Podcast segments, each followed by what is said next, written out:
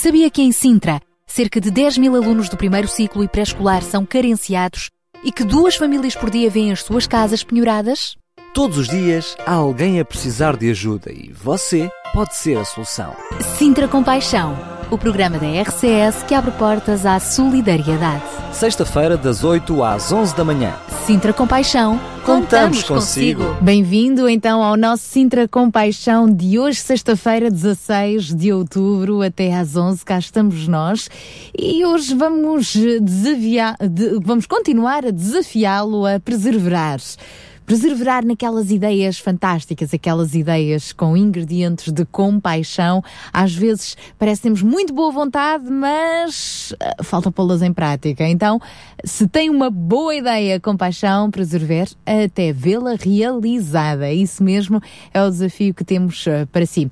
Hoje vamos também voltar a falar uh, de uma temática que está na ordem do dia e vamos continuar a falar muito sobre ela porque de facto é uma, é uma situação que merece a nossa atenção e que não tem assim soluções imediatas. Estou a falar da crise dos refugiados, aquelas pessoas que estão a sair dos países de origem por causa da guerra. Sabemos que algumas famílias estão já a chegar a Portugal e então vamos falar sobre um programa de apoio aos refugiados, neste caso no que diz respeito à adesão da plataforma Comunidade em Sintra e certamente será também uma oportunidade para colaborar.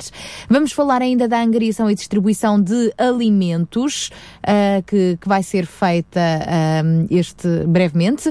E um, outros assuntos vão estar também aqui na ordem do nosso Sintra Compaixão de hoje, portanto, desde já o convite para estar uh, connosco até às 11. Daqui a pouco junta-se a nós também o João Barros e o Daniel Galaio e hoje uh, convidado para o nosso fórum vai ser também, entre outros, o presidente da Junta de Freguesia de Rio de Moro. Posto isto, vamos então ficar com mais um tema que temos uh, para si nesta manhã com o grupo Gerações. Hoje é tempo de viver. Então, vamos a isso, vamos viver, vamos aproveitar o hoje porque o amanhã já vai ser o ontem. Então, hoje é tempo de viver, de abraçar as oportunidades que temos pela frente, de persistir, de acreditar. Deus o abençoe neste dia.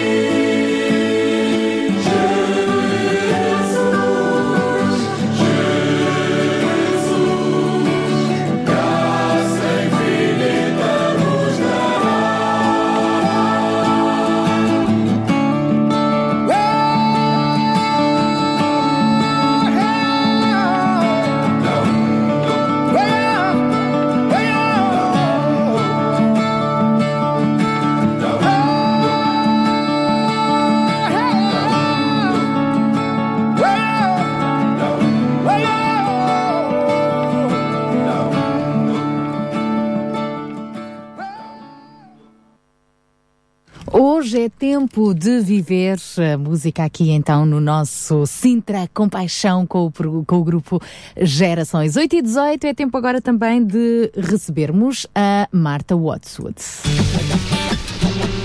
Bom dia, caros amigos. Bom dia, Rádio Clube de Sintra. Olá, Sara. Olá, Daniel. Eu sou a Marta da UCB Portugal. Bem, cá estamos nós mais uma semaninha para mais um weekend. Pessoal, amigos, ponham lá o rádio mais alto, abram os olhos que hoje aqui no Sintra Compaixão temos muitas coisas para vos dizer. E sempre é melhor que ouvirem as buzinas delas na IC19 ou por onde quer que andem.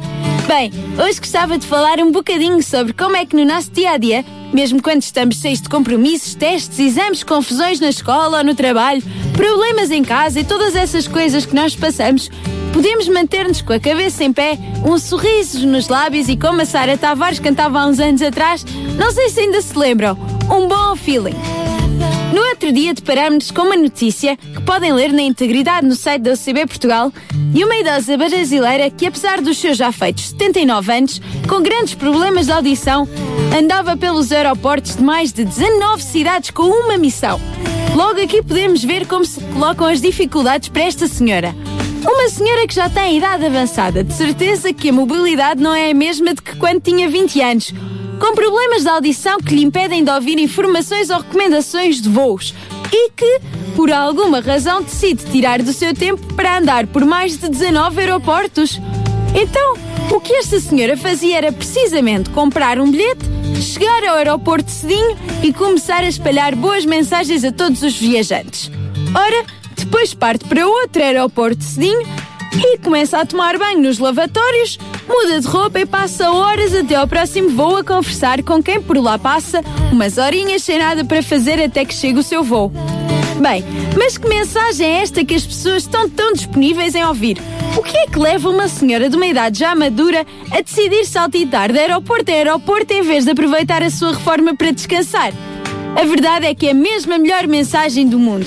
E esta é uma senhora com grande criatividade que a decide espalhar num local bastante original. É a mensagem de que há mesmo uma razão para cá estarmos. É a mensagem que não. Não, não estamos condenados e há uma oportunidade para cada um de nós de ainda ser muito, muito feliz. Já desconfiam e bem que esta senhora não anda a distribuir vouchers de compras. Bem, anda mais a distribuir bilhetes para uma vida eterna infinita de muita alegria e que ultrapassa qualquer problema ou obstáculo que podemos achar ser o maior monstro no nosso dia a dia. É mesmo isso. Jesus é o caminho para tal e é mesmo verdade que ele existe que ele te quer encontrar e pode ajudar nesse teu monstrinho. A prova física. Até podes encontrar muitas, mas certamente que no coração desta senhora emana a maior prova que todos aqueles que por esse Brasil fora andam a ouvir e conseguem ver. Descobre e vive o teu dia a dia com uma nova e fresca perspectiva sobre o teu futuro. E, muito importante, sobre a melhor forma de viveres o teu presente. Até à próxima, Ana Sara Daniel. Até à próxima, amigos. Até à próxima, Sintra Compaixão. Obrigada, beijinhos, até à próxima então à nossa querida Marta Watswood. São 8h21 e agora vamos receber Michael Carr no tema Hosanna. The song of all creation, Hosanna. Hear the stars and moon and sun say, Hosanna. Listen to the ocean waves and hear what the thunder says. Hosanna to the King of Kings. Hear the echo of the noise sets out to destroy and cast out all the merchants from the holy place. See the anger in his eyes, but then look close and realize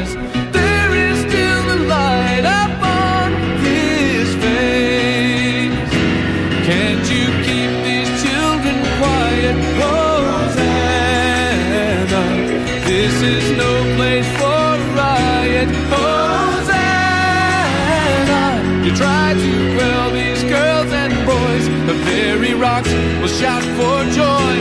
Hosanna to the King of Kings. As the courtyard settles down, the children gather all around to thank the one who gave them back their place to pray. But But soon their hearts are overcome. They start to shout with joy and run.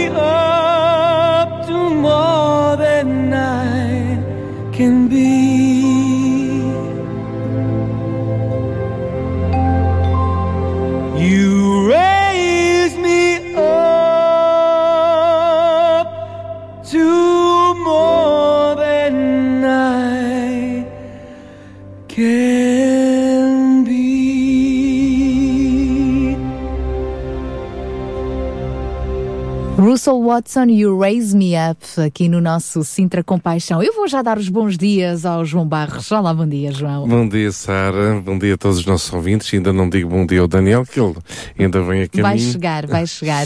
Estávamos aqui com os microfones desligados a falar uh, sobre um tema que vai voltar aqui hoje ao nosso programa, a questão da plataforma de apoio aos refugiados, uh, na qual uh, em Sintra temos também a plataforma Comunidade comprometida em, em ajudar, em desenvolver esforços e em também abrir as portas para que cada um saiba como se envolver, não é? Sim, creio que tudo, tudo começa por um, pela intenção de nos unirmos e, e, e reunirmos aqui algumas ideias e possibilidades para ajudar algumas famílias.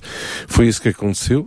A plataforma Comunidade já, já existe há uns 3, 3, 4 anos, de uma maneira informal, mas através desta situação acabou por ter que se formalizar um pouco mais e envolver uh, algumas uh, instituições já existentes, no caso o Centro Paroquial, o Centro Social Paroquial do, da Algueirão Mem Martins, tivemos aqui os representantes na semana passada no fórum e também a ser alternativa que, que, acabam por ser as duas instituições que estão a dar a cara, se pudermos assim dizer, da plataforma comunidade em termos formais.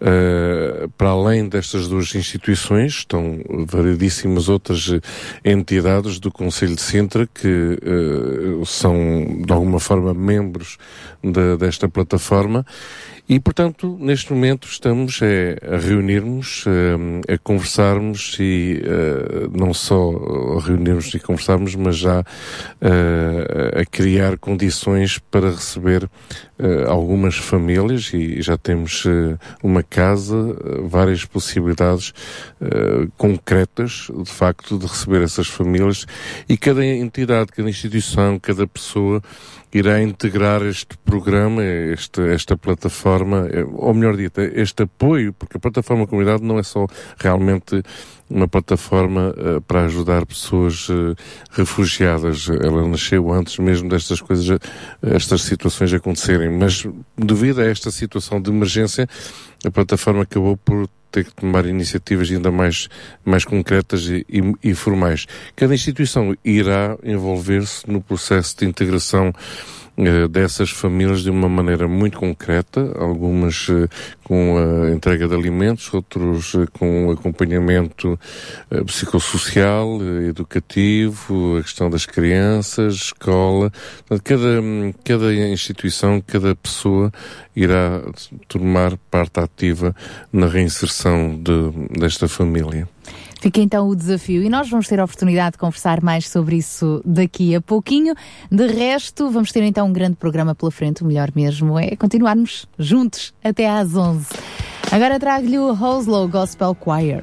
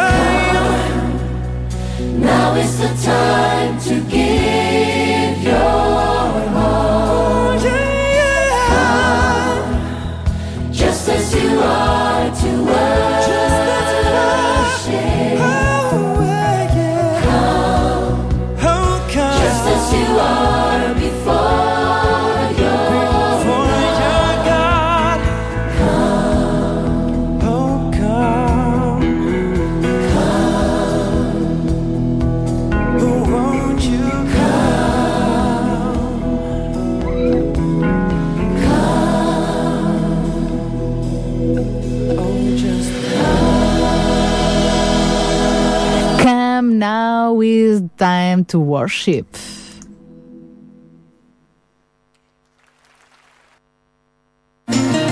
Sintra Compaixão, uma voz amiga. Venha agora também é tempo de lhe falar da campanha de angariação de cobertores, sacos cama, mantas, eh, promovida pela comunidade Vida e Paz e nós aqui na RCS, até ao final da próxima semana, portanto até à próxima sexta-feira, ainda estamos de portas abertas para receber eh, os seus donativos. Portanto, aproveite este fim de semana, eh, mantas, cobertores, sacos cama, quentinhos que tem aí por casa, que se calhar já não está a usar tantas vezes, ou mesmo que esteja a usar, vamos dar a quem não tem mesmo nada e este, este material quentinho vai ser depois distribuído pelas ruas de Lisboa, pelas pessoas que estão em condição de sem-abrigo. Portanto, até à próxima sexta-feira, pode passar aqui pelas instalações da RCS na Portela de Sintra, junto ao campo do futebol União Sintrense, de segunda à quinta-feira, das 10 da manhã até às 6 da tarde, ou então às sextas-feiras até às 2 da tarde. Já alguns ouvintes têm colaborado connosco, já temos aqui um cantinho com algumas mantas e cobertores e colchões e sacos-cama quentinhos. Queremos agradecer a todos aqueles que voluntariamente têm vindo até aqui às nossas instalações, deixar então estas suas ofertas que serão preciosas e durante a próxima semana ainda estamos receptivos, por isso venha daí, colabore, participe. Troca a tua manta por um sorriso. A RCS associa-se a esta campanha da comunidade Vida e Paz. Queremos desafiá-lo a entregar nas nossas instalações na Portela de Sintra mantas, cobertores e sacos-cama. Aqueça o coração de quem não tem teto. Participe connosco nesta campanha.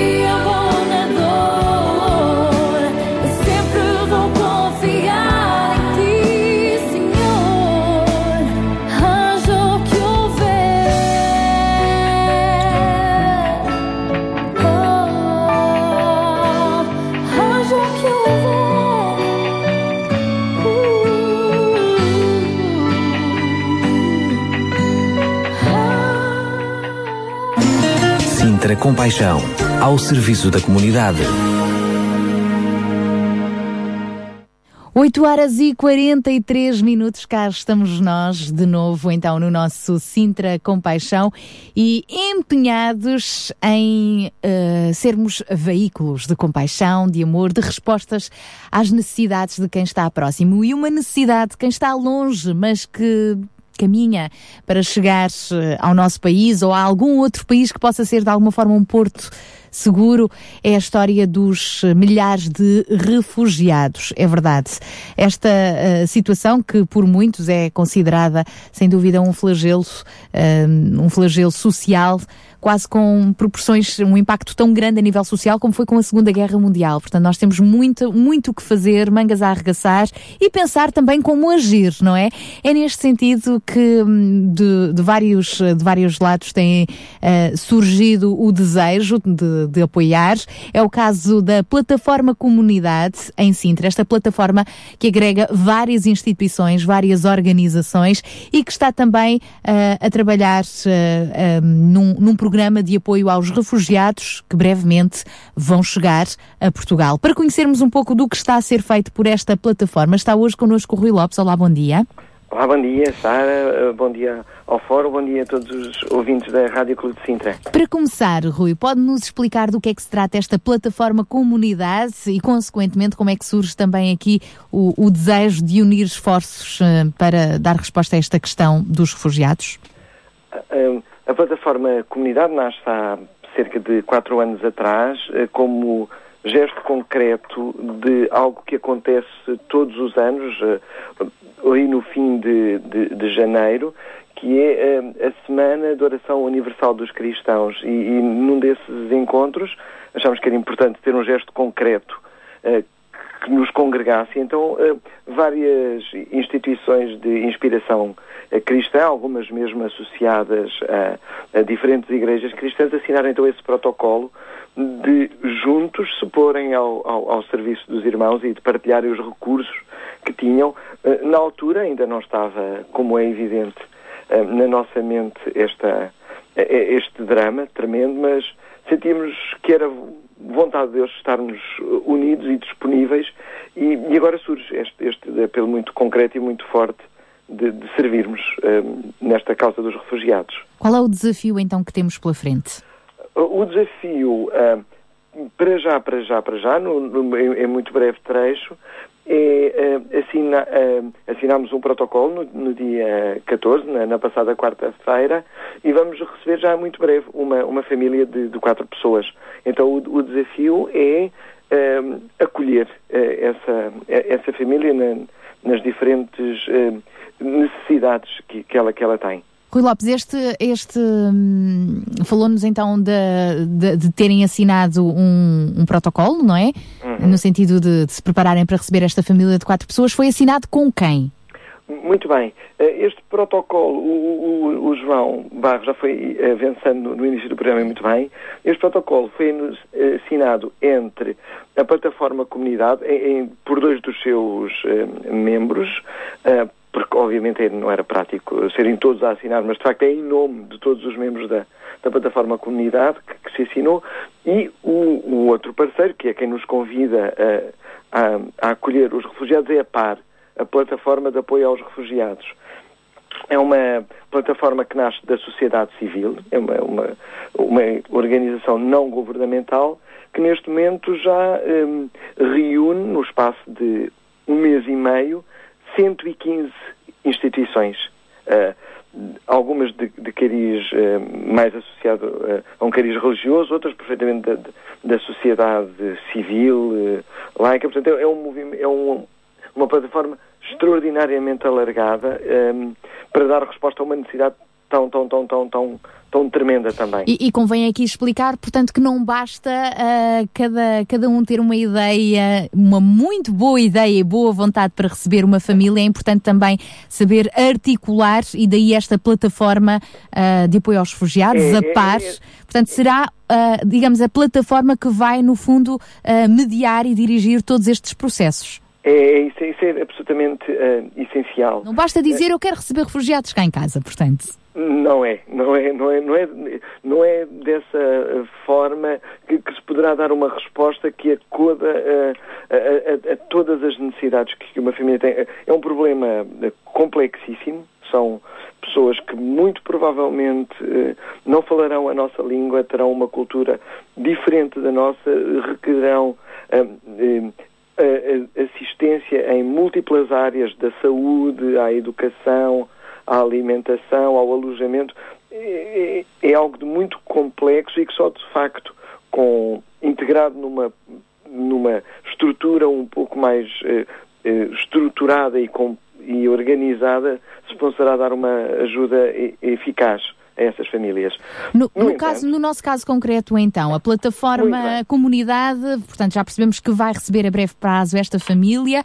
Ah, que condições tiveram de ser ah, conseguidas para que tal aconteça e de que forma é que quem nos está a ouvir pode também ajudar nesta missão? Muito bem. Então, eh, aquilo que, já se foi estruturando é hum, a plataforma de apoio aos refugiados, aquilo que, que tem na sua documentação é de facto já um, um programa de eh, acolhimento com um conjunto de itens a que é preciso dar resposta. E aquilo que fomos fazendo em, em conjunto na, na plataforma foi olhar para essas necessidades e começar a elencar as mais, mais urgentes para o acolhimento e, e- e a cuidar delas. E neste momento a, a mais óbvia e, e forte era o do alojamento que está, que está perfeitamente tratado, já foi visitado, aprovado, e agora estamos na fase de a casa que está em, em, em- em- andamento.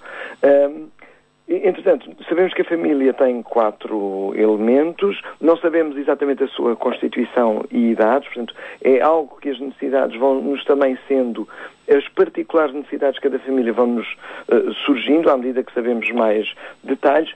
Quanto a- aos ouvintes eh, da, da Rádio Clube de Sintra, há, há imensas coisas que de facto podem fazer. Creio que uma primeira, e, e- e- e o cântico que há, que há pouco ouvíamos do, do, do, do coro de, de gospel dizia-nos agora é o tempo de louvor e de dar o teu coração. Eu creio que esta é a primeira a- atitude de cada um. Ah, existem na comunicação social, em outros fóruns, nas plataformas de redes sociais, muitos medos, muitos mitos.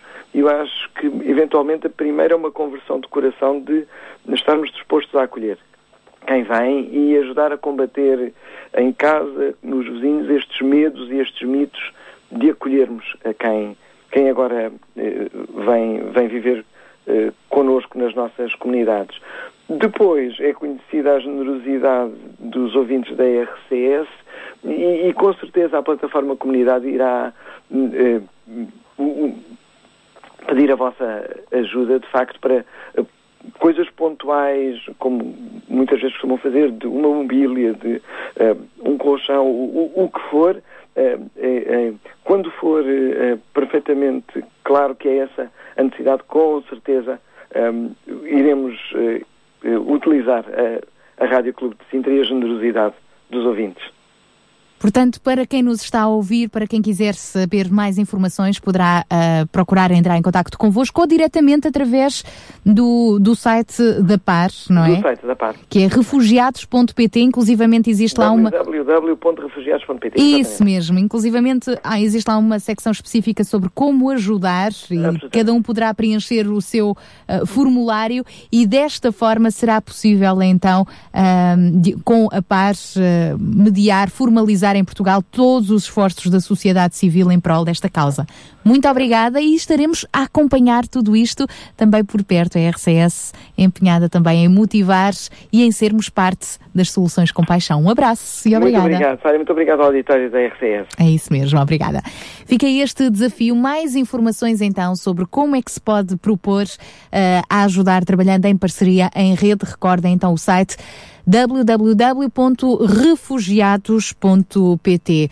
No fundo, é estarmos disponíveis e dizer, Deus, como é que eu posso ajudar? O que é que eu posso fazer? Que possamos fazer então esta oração e passar à ação.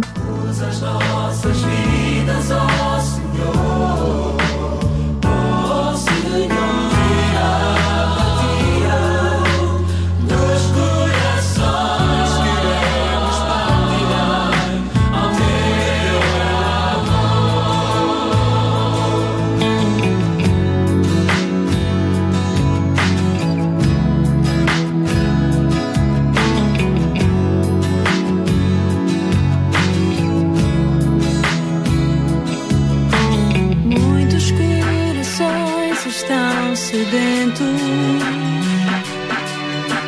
Muitas são as vidas que procuram a paz. Muitos são aqueles que não têm onde dormir, desprezados, não têm amor. Pai, ajuda-nos a olhar para os campos.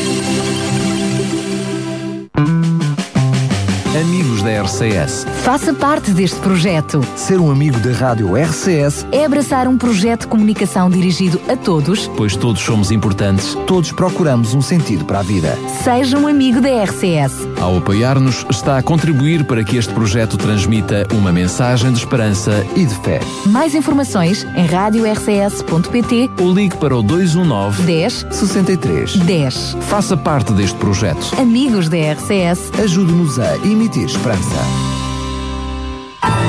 Troca a tua manta por um sorriso. A RCS associa-se a esta campanha da comunidade Vida e Paz.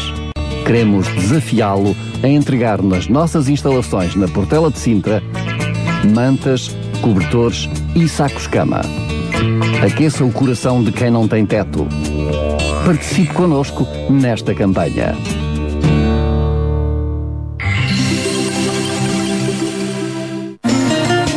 Sintra Compaixão.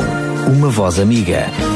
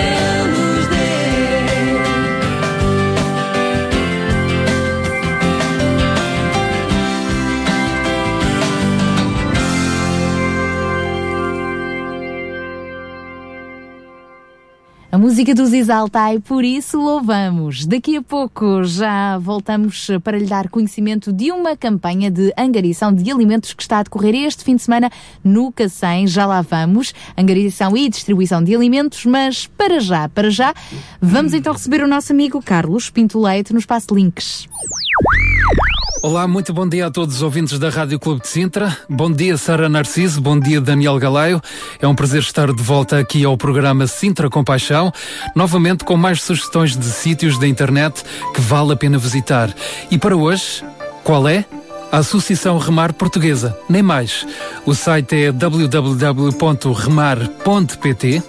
A Remar é uma organização não governamental cujas iniciais significam, para quem não sabe, eu também não sabia, reabilitação de marginalizados. Foi fundada em Portugal em 1989. A Associação Remar Portuguesa constitui-se em Portugal nesse ano para dar ajuda moral, cultural, material e espiritual a pessoas socialmente marginalizadas e necessitadas. E que tipo de pessoas estamos a falar? Toxicodependentes, alcoólicos, prostitutas, mães solteiras em geral e famílias necessitadas, bem como crianças em situação de risco. Muitos foram reabilitados e reinseridos já pelo trabalho desta organização, enquanto que outros permaneceram na Remar para dedicarem suas vidas a ajudarem outros a sair do buraco e tornarem-se autónomos. Esta organização tem como base os princípios do Evangelho de Cristo e funciona com, essencialmente, com voluntários que, na maioria dos casos, são pessoas que num determinado momento das suas vidas buscaram ajuda na Remar e hoje encontram-se totalmente recuperadas. Relevo para algumas das iniciativas desta associação e a primeira delas é Anjos da Noite. Anjos da Noite é uma ação de rua constituída por grupos de voluntários que distribuem alimentos nas ruas em locais comumente associados a situações de exclusão social. Com este tipo de iniciativa, a Remar para além de distribuir alimentos, divulga a existência e funcionamento dos centros de acolhimento que a Remar possui. A ação Anjos da Noite tem caráter semanal ou diário, consoante a localidade em que é realizada. Outra iniciativa da Remar é a famosa Ceia de Natal, que já se vai realizando em simultâneo em diversas cidades, como Porto, Setúbal e Lisboa. A Remar possui ainda aquilo que se chamam lojas solidárias. E como o próprio nome indica, estas lojas proporcionam a distribuição gratuita de mobílias, móveis e outros bens que as pessoas possam estar eventualmente necessitadas em suas casas. Existem lojas em Carcavelos, Cascais e Meio Martins, bem como lojas low cost de roupas e acessórios a preços extremamente acessíveis, uma no Cacém e outra em Massamá. Referência ainda para os diversos centros de admissão da Associação Remar Portuguesa, distribuídos por todo o país, de norte a sul. Referência, por último, para o envio regular de contentores que a Associação Remar Portuguesa promove para diversos países de África e América do Sul, nomeadamente, uma iniciativa que é desenvolvida em conjunto com o projeto Mãos Abertas. E como posso envolver-me? Pergunta você e pergunta bem. Pode envolver-se através de donativos, através da doação de materiais, roupas ou, cu- ou alimentos para o envio dos contentores, através do programa de apadrinhamento de crianças ou ainda oferecendo-se como voluntário para qualquer área da Remar. A Remar tem ainda uma página no Facebook que pode seguir, Associação Portuguesa Remar, referência novamente para o site www.remar.pt.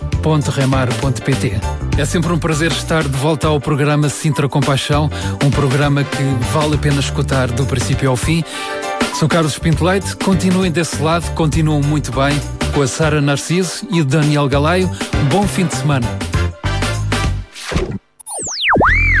Olá, muito bom dia a todos os ouvintes da Bom dia, então, este nosso amigo que volta a estar connosco na próxima sexta-feira.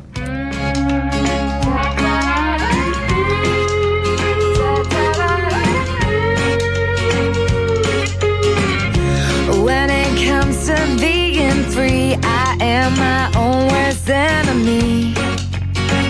Oh, I can't criticize every move I make. I got a microscope on my mistakes. And I still glory from the one who made me me. I know the words, but help me believe.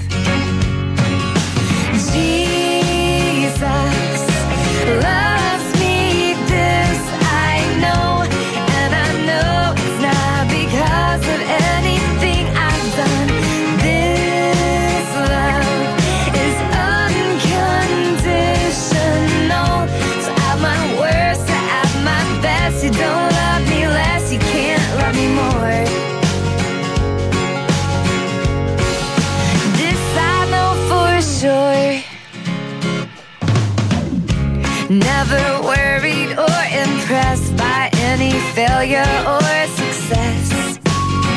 Cause I know somehow, some way I'll make you smile. You cannot help but love your child.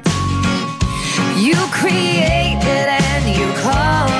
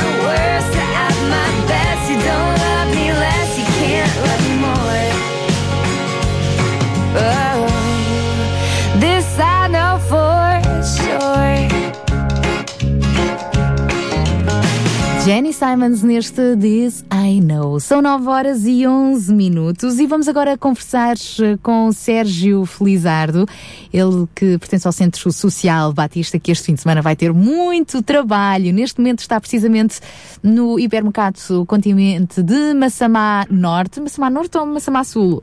Eh, Sérgio, pode nos esclarecer? Olá, bom dia. Bom dia. Um, Está em Massamá Norte ou Massamá Sul? Massamá Sul. Massamá Sul, muito bem.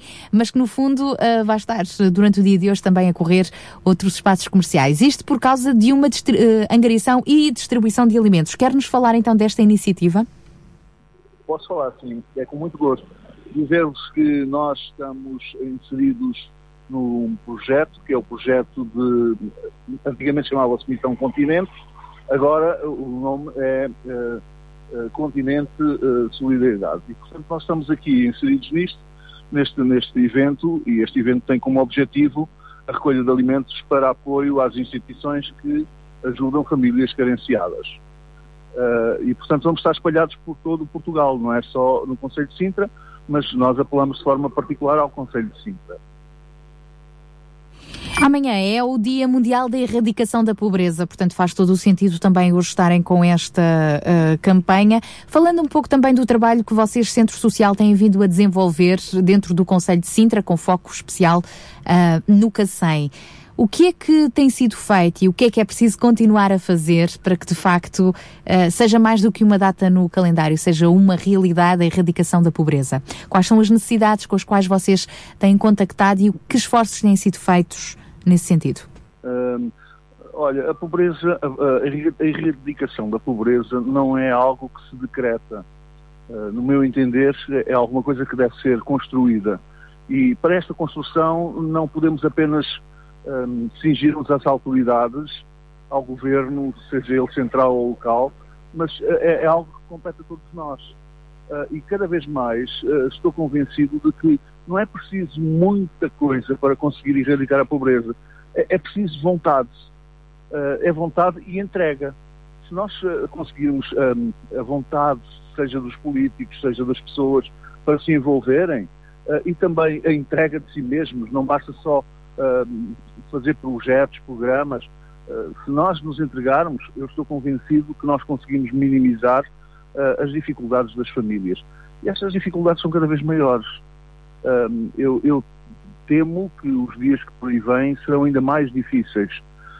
Mas há uma coisa que eu gostaria de deixar para todos aqueles que nos estão a ouvir. No início desta crise, nós tínhamos, ouvíamos as famílias e percebíamos pelas famílias que o seu discurso era de que isto é um tempo mau, uh, isto vai passar, isto vai, nós vamos conseguir vencer isto. E a verdade é que hoje o discurso mudou. O discurso é de uh, uma falta de esperança enorme, um baixar de braços. As pessoas uh, sentem que já não vão conseguir de maneira alguma ultrapassar a, fase em que o, o buraco em que caíram. Isto é que me aflige, porque quando não há esperança as pessoas não lutam uh, e não lutando também não vão conseguir alterar a sua situação. Nós estamos a viver dias já de angústia para muitas famílias que não conseguem uh, ter esperança e, e, e, portanto, acabam por cair uh, num, num buraco sem fundo do qual não conseguem sair por si mesmas. Nós, enquanto comunidade, temos a obrigação de dizer a estas pessoas que nós estamos com elas e que estamos aqui para caminhar ao seu lado e ajudá-las a ultrapassar as dificuldades e a vencer. Um, eu sei que não é fácil uh, dizer isto ou fazer isto, mas nós temos que o conseguir fazer. E, e, já agora eu aproveito o facto de. Eu não tenho necessidades, graças a Deus, mas uh, não posso dormir sossegado, descansado, sabendo que há pessoas que necessitam e entregue-me completamente. Eu, muita gente por este país se entrega. Eh, aliás, nós somos um país de muita gente generosa. E, e eu quero fazer um apelo, um apelo claro. Nós temos sentido nas últimas recolhas de alimentos que há um decréscimo, ou seja, uh, as pessoas já encaram a pobreza como algo fatal. E, portanto, não vale a pena nós nos envolvermos. E nós temos visto a decair cada vez mais uh, as ofertas das pessoas. Eu quero deixar um apelo a todo o nosso auditório não entrem neste jogo, vamos continuar a apoiar. Nós precisamos de o fazer. Eu sei que há pessoas que têm dificuldades, todos nós estamos a sentir dificuldades, mas se eu der alguma coisa, outro der mais qualquer coisa, nós vamos conseguir ajudar as famílias com mais necessidades.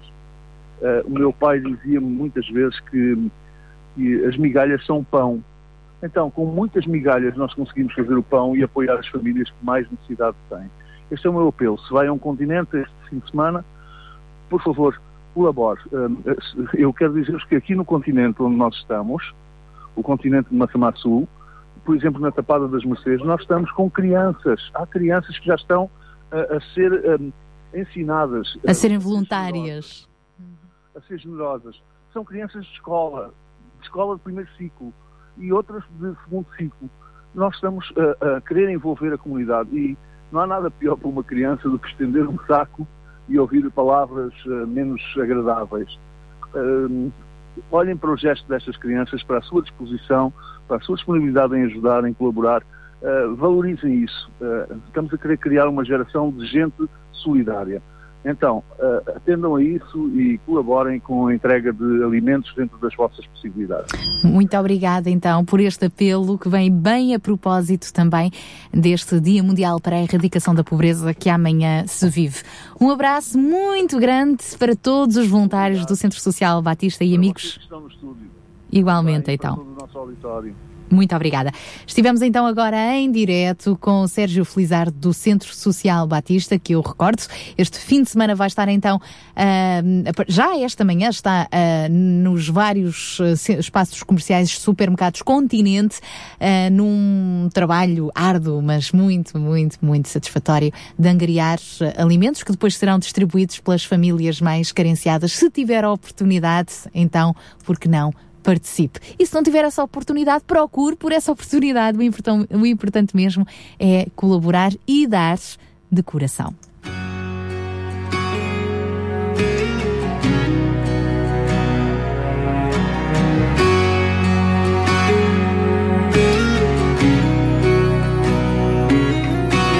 Quiero vivir en una casa las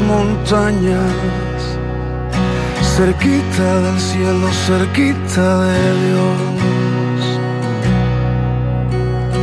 Quiero vivir allá donde el aire es puro y sano, donde puedo respirar el mismo sol, pero todavía no.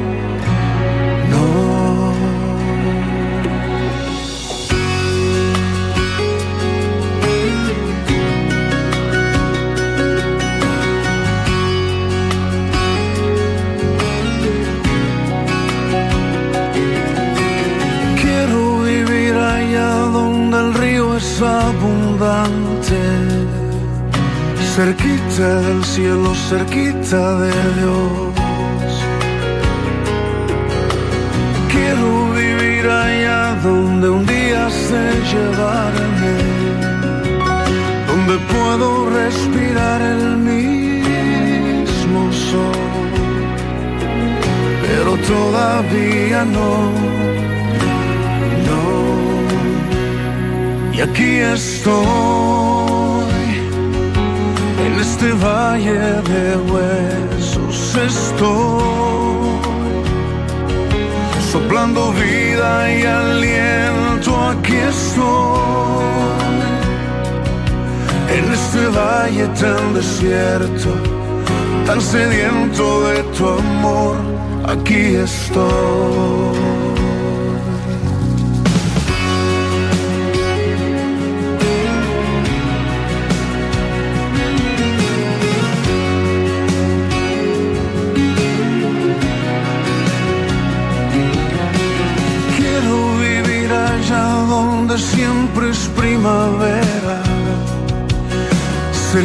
Del cielo, cerquita de Dios.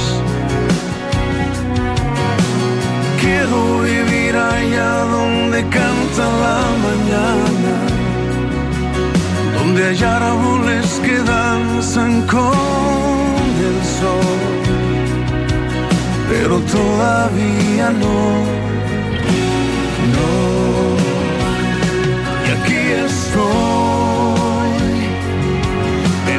Valle de huesos estoy, soplando vida y aliento, aquí estoy, en este valle tan desierto, tan sediento de tu amor, y aquí estoy. En este valle de huesos estoy, soplando vida y aliento, aquí estoy, en este valle tan desierto, tan sediento de tu amor, aquí estoy.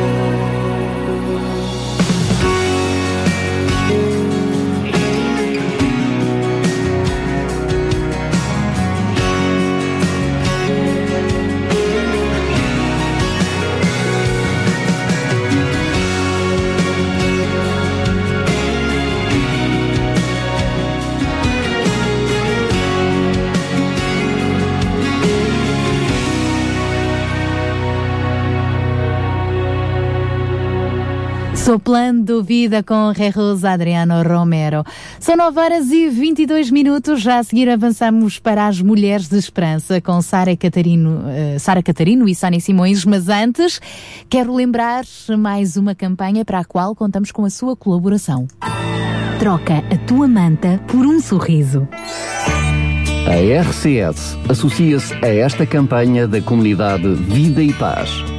Queremos desafiá-lo a entregar nas nossas instalações na Portela de Sintra mantas, cobertores e sacos-cama. Aqueça o coração de quem não tem teto. Participe connosco nesta campanha. Obrigada a todos os ouvintes que, entretanto, se têm mobilizado e têm feito chegar até nós estes cobertores, mantas, sacos, camas, que certamente serão muito úteis, mas até ao final da próxima semana, portanto, até sexta-feira, dia 23, ainda estamos receptivos. Aproveite, faça-nos chegar então o seu material que vai ser quentinho, muito bem usado e distribuído pela comunidade de Vida e Paz durante o mês de novembro, pelas pessoas que estão então em condição de sem abrigo. De segunda à quinta, das nove da manhã até às seis da tarde, ou sextas-feiras até às duas, cá estamos então para receber o seu contributo e assim juntos espalharmos compaixão ao serviço de quem mais precisa. Sintra Compaixão, ao serviço da comunidade. E agora sim vamos receber Sara Catarino e Sónia Simões no Mulheres de Esperança de hoje, que nos vão tocar num assunto eh, que se calhar eh, tem trazido assim ah, alguns problemas a pais preocupados com os filhos, a questão da gaguez. Vamos ouvir, vamos partilhar consigo. Mulheres de Esperança. Música, entrevistas, temas do seu dia a dia. Para mulheres que teimam em ter fé na vida. Olá, ouvintes. Estou muito f- f- feliz. Sónia, o que é isso? Estás gaga? Apanhaste um susto? O que te aconteceu? Não, Sara, não apanhei nenhum susto, não estou gaga e nem sequer estou a querer ridicularizar as pessoas que têm este problema. Muito pelo contrário. Foi só para dar moto ao assunto de hoje, a gaguez. No seu programa Mulheres de Esperança vamos falar sobre este tema, porque é que as pessoas têm este problema, formas de controlá-lo, etc. Ouça agora esta música que não vai arrepender-se de ter ficado aí para passar os próximos 30 minutos connosco. Escuta a minha voz quando ao nascer do sol me apresento a ti e aguardo a tua resposta. Tu não és um Deus que se agrada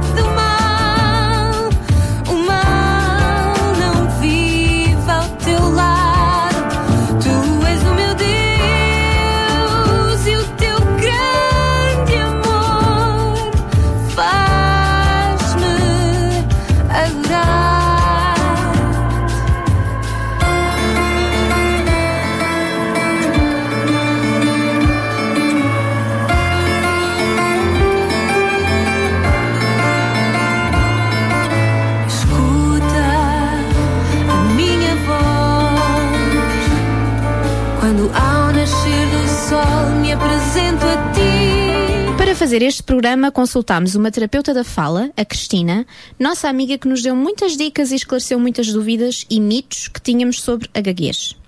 A redundância verbal ou gaguez fisiológica é um comportamento relacionado com a fonação e que surge com frequência por volta dos 3 anos de idade, ou seja, no começo da linguagem.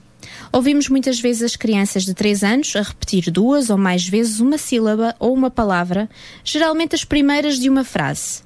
Às vezes essas repetições podem ser tão frequentes e prolongadas que fazem supor uma verdadeira gaguez. Mas falta aqui o elemento de espasmo. característico de qualquer gaguez patológica. Estas repetições não incomodam absolutamente nada a criança, que parece estar totalmente inconsciente delas. A aparição da gaguez fisiológica está ligada à diferença importante que existe, nesta idade, entre a riqueza do pensamento que a criança quer exprimir e os meios ainda limitados de que dispõe para o fazer. Na pressa de se exprimir, começa a falar sem ainda ter reunido o esquema da frase todas as palavras necessárias que a constituem. Parece muitas vezes que, ao repetir a primeira palavra da frase, ela procura as palavras seguintes. Esta gaguez fisiológica entre os 3 e os 4 anos vai normalmente atenuar-se e desaparecer antes dos 5 anos. Para isso, é preciso que quem está à volta da criança, especialmente os pais, não lhe prestem demasiada atenção e não intervenham de nenhuma forma. Pois, porque a tendência dos pais e dos educadores é quase sempre corrigir a criança ou dar-lhe conselhos. Não fales tão depressa. Pensa antes de falares. Sem perceberem que, quando o fazem, chamam a atenção da criança para dificuldades que não sentia como tais e introduzem embaraços na sua linguagem. É então que estas repetições correm o risco de se prolongarem e, e talvez mesmo evoluir para uma verdadeira gaguez. Afinal, a aprendizagem da fala é um processo bastante complexo e dinâmico tal como qualquer outra aprendizagem, tem determinadas etapas e leva o seu tempo. Estava com uma amiga na praia e o seu garoto de 4 anos chegou perto e perguntou: Quando, quando, quando, quando é que me compras um gelado?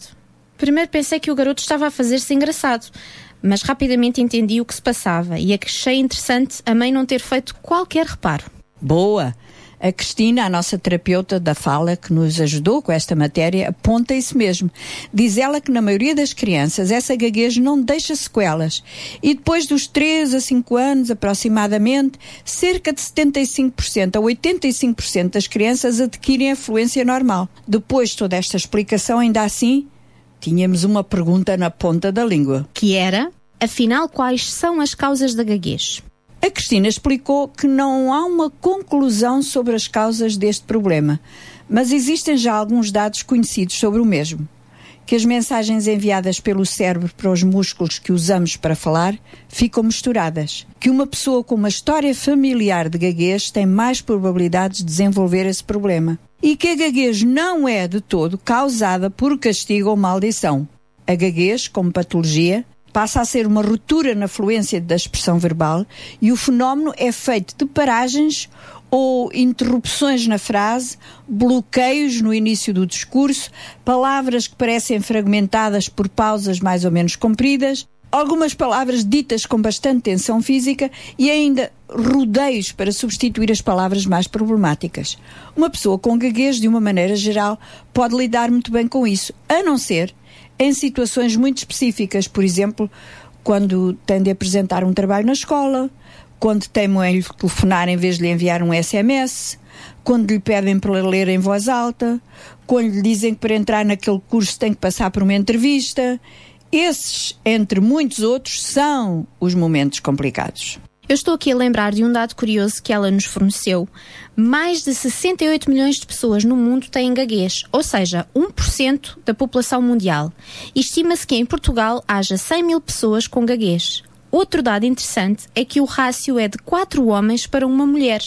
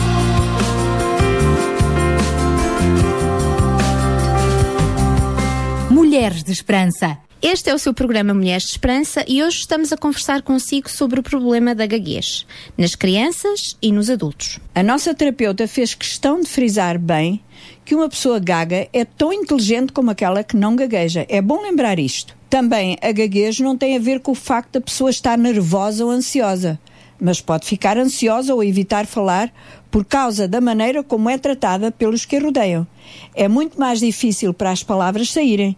Às vezes há pessoas que brincam ou fazem troça ou interrompem. Tudo isto é totalmente errado.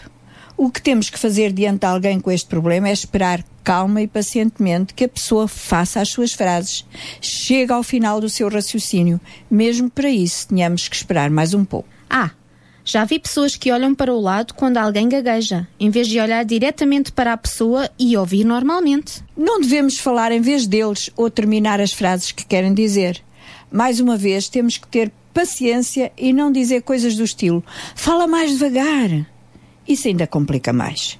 Se for um amigo chegado ou alguém de família, podemos perguntar o que os ajuda mais e o que não ajuda, para podermos entender como melhor comunicar com eles. Se for com uma criança, temos que fazer as nossas frases curtas e simples e dar-lhes tempo para responder. Por causa do seu problema, estas pessoas são muitas vezes deixadas sozinhas pelo resto da família, que evita assim o constrangimento de não poderem ter uma conversa rápida. É muito importante que os familiares tirem um tempo a sós para falar com essa pessoa, sem pressas, sem interrupções. No caso de uma criança, poderá haver dias em que parece que a gaguez fica mais acentuada. Nessa altura, tente fazer perguntas simples, que requerem apenas uma resposta simples. Ahm, em vez de dizer, então, como foi o teu dia na escola? Pode perguntar, qual foi a coisa melhor que te aconteceu hoje na escola? Repare naquilo que faz a criança sentir-se mais ansiosa e nervosa. Se não se sentir à vontade para falar em frente da classe, não a pressione para o fazer. Fale com a professora sobre isso. Quem sabe? Ela terá algumas sugestões e nessa troca de ideias poderão encontrar alguma solução confortável para a criança. A Cristina disse-nos ainda que é muito importante louvar, encorajar a criança quando diz uma frase sem sobressaltos. Poderá dizer algo tipo: Que bem que disseste isso. Vai dar-lhe confiança e um sentido de segurança. Estas crianças e até os adultos precisam de muito encorajamento e estímulo. Se o ouvinte se encontra na categoria de professora ou empregadora, não esqueça que estas pessoas têm o mesmo direito à educação e ao trabalho como qualquer outra. Veja o que podem ser e fazer em vez de ver a gaguez. Não te esqueças de mencionar, Sara, que perguntámos à Cristina sobre que ajuda profissional podemos ter para este problema. É verdade, hoje no nosso país temos terapeutas da fala que podem oferecer diferentes tipos de terapia para crianças e adultos. Esta terapia nas crianças deve ser feita, ou seja, é mais eficaz se for feita antes da idade escolar. Resumindo, como podemos ajudar alguém que gagueja? Ser pacientes, dar-lhes tempo, não dizer as palavras por eles, tratá-los como tratamos qualquer outra pessoa e escutar com interesse o que estão a dizer. Isso vai dar-lhes mais confiança para continuarem a falar melhor. Há lugares onde existem grupos de apoio e associações que ajudam estas pessoas. Pode procurar na internet ou, quem sabe, pode pensar em formar um grupo com pessoas que conhece onde poderá partilhar experiências. Apresentamos agora Conversas da Alma. A propósito do que estivemos a falar consigo durante o programa, hoje eu queria contar-lhe uma história verdadeira de um homem que infelizmente já não se encontra entre nós, chamado Andrei Crouch, que começou a gaguejar depois de ter-lhe acontecido algo terrível quando era um menino ainda com 3 anos de idade. Ia ele pela rua para comprar um sorvete muito perto da casa onde a família tinha o seu negócio, quando de repente um homem passou por ele, agarrou-o e começou a fugir com ele. A família ouviu os gritos da criança e o homem de repente deixou-o cair. E foi a partir desse momento que ele começou a gaguejar. E até aos 14 anos de idade era a irmã, Sandra, que muitas vezes falava por ele quando era preciso dirigir-se a alguém. O pai de André, Benjamin Crouch, pregava nas ruas, visitava os doentes nos hospitais e as pessoas nas cadeias. E quando André tinha 11 anos, o pai foi convidado para ir pregar numa comunidade rural bastante pequena. Essa igreja estava sem líder espiritual e por isso o bispo da zona convidou o pai de André para ser o pastor. No primeiro domingo, o pai chamou-o à frente e disse para todos ouvirem: Andrea, se Deus te deu uma capacidade musical, queres usá-la para a sua glória por toda a tua vida? Sim, paizinho, respondeu o menino. Dentro de pouco tempo já estava sentado ao piano a tocar, acompanhando o povo que louvava a Deus. Começou a compor e a dirigir um coral. Um dia o pai disse-lhe: Andrei, quando cantas, nunca gaguejas. Por que é que não falas a cantar quando te fizerem uma pergunta?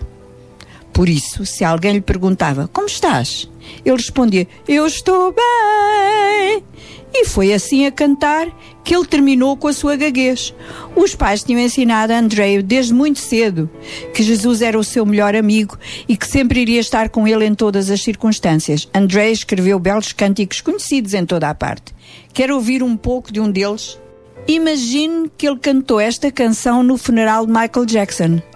Depois dos pais falecerem, pôs de parte a sua carreira musical e dedicou-se à igreja liderada por seu pai. Continuou a produzir e a escrever música e em 2004 Andrei recebeu uma estrela no Passeio da Fama em Hollywood.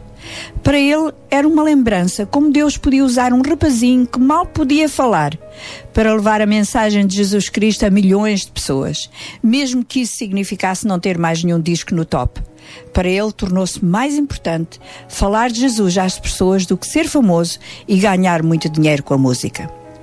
É verdade que a gaguez, como no caso de Andrei, pode ser causado por um trauma, mas também é verdade que há sempre uma saída para qualquer das nossas debilidades. No caso dele, cantava em vez de falar. Eu tenho aqui comigo hoje as palavras de uma mulher chamada Stefânia, que tem, imagine, paralisia cerebral. Há dias em que é muito difícil compreender o que ela quer dizer. Por isso lhe pedimos que escrevesse. Ora, ouça bem. Tem coisas no seu coração de que se envergonha? Algumas erradas, outras obscuras? Quantas vezes não desejaria que elas não estivessem lá? Quantas vezes não queria ter sido uma pessoa melhor, mas não consegue? No meu coração também tem coisas de que não me orgulho. Queria tanto ser uma pessoa amorosa. A Bíblia descreve muito bem o que é o amor. Eu vou ler para si. O amor é paciente, é prestável, não é invejoso, não se envaidece, nem é orgulhoso. O amor não tem maus modos, nem é egoísta, não se irrita, nem pensa mal. O amor não se alegra com uma injustiça causada a alguém, mas alegra-se com a verdade. O amor suporta tudo, acredita sempre, espera sempre e sofre com paciência. O amor é eterno.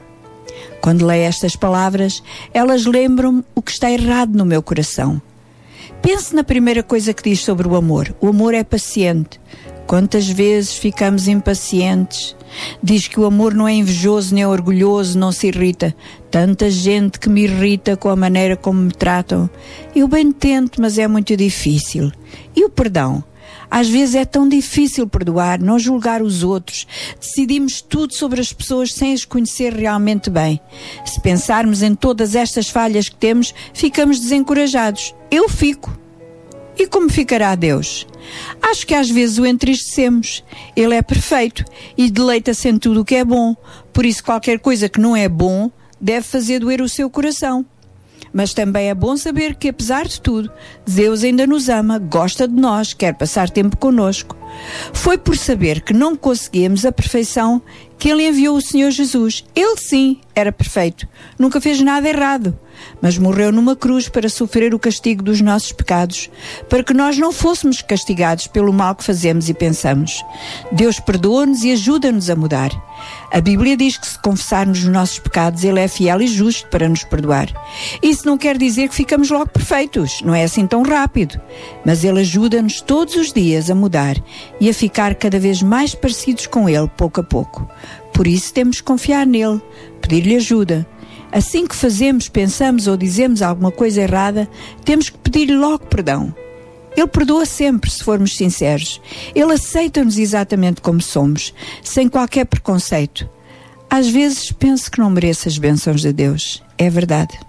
Mas Deus ama-me sem condições. Vale a pena viver com Ele e para Ele. Não esqueça, ouvinte, que isto que acabou de ouvir foi escrito por uma mulher com paralisia cerebral. O que não poderá Deus fazer consigo e comigo se permitirmos que Ele nos use. Esta história verídica inspirou-me e comoveu-me. Deus pode usar qualquer pessoa que se disponibilizar para servi-lo, servindo os outros. Seja qual for o seu problema, querido ouvinte, saiba que Deus nunca vai descartá-la nem pô-la de parte. Você tem muito valor. Para a semana voltaremos com mais um programa e até lá desejamos as maiores bênçãos de Deus. Mulheres de Esperança. O programa para mulheres que teimam em ter fé na vida. Uma produção da Rádio Transmundial de Portugal. Um abraço então às nossas mulheres de esperança, Sara Catarino e Sónia Simões. E pensando ainda um pouco nas palavras que a Sara Catarino partilhou connosco sobre o perdão, vamos uh, agora também ficar com este tema Me Arrependo com Fernanda Brum.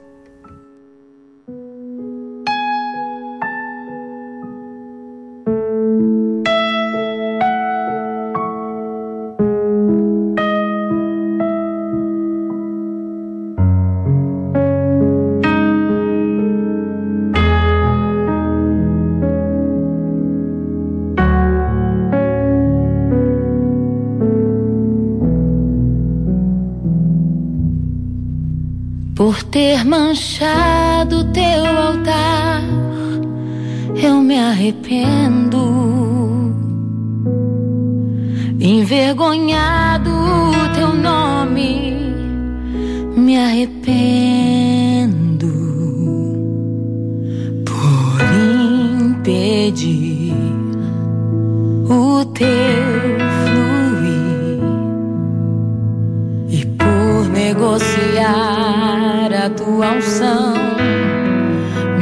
Sinto tão arrependido.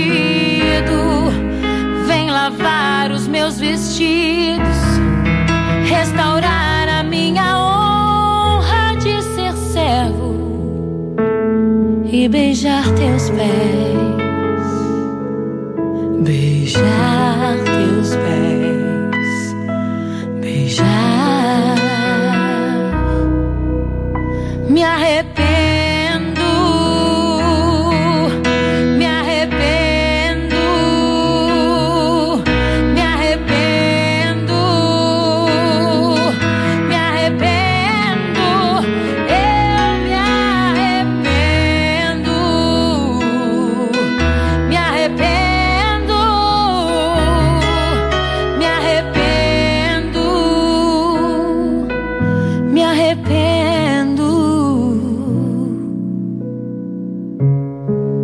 você sente no seu coração agora o arrependimento da parte do Espírito Santo, uma necessidade de recomeçar, uma necessidade de chorar pelos seus erros, pelos seus defeitos, pelas suas falhas, eu quero que você coloque a mão sobre o seu coração agora e entenda que o Senhor é aquele que nos perdoa de todo o pecado. O Espírito Santo é aquele que nos convence do pecado, do juízo e da justiça. E Jesus te ama, ele morreu na cruz por você, ele pensava em você lá naquela cruz. Portanto, se pois o Filho vos libertar, verdadeiramente sereis livre. Livre de todo mal, livre de todo jugo, de todo peso, de todo pecado. Repita comigo agora, Senhor Jesus, eu te recebo como meu único e suficiente Salvador. Perdoa os meus pecados, apaga as minhas dívidas, as minhas transgressões, porque eu quero começar de novo hoje. E eu declaro que o Senhor é o Filho de Deus, que veio à terra, morreu por mim e ressuscitou ao terceiro dia, e que subiu em carne e está sentado à direita do Pai. Diga ao Senhor agora: eu me arrependo e quero uma nova vida a partir de agora.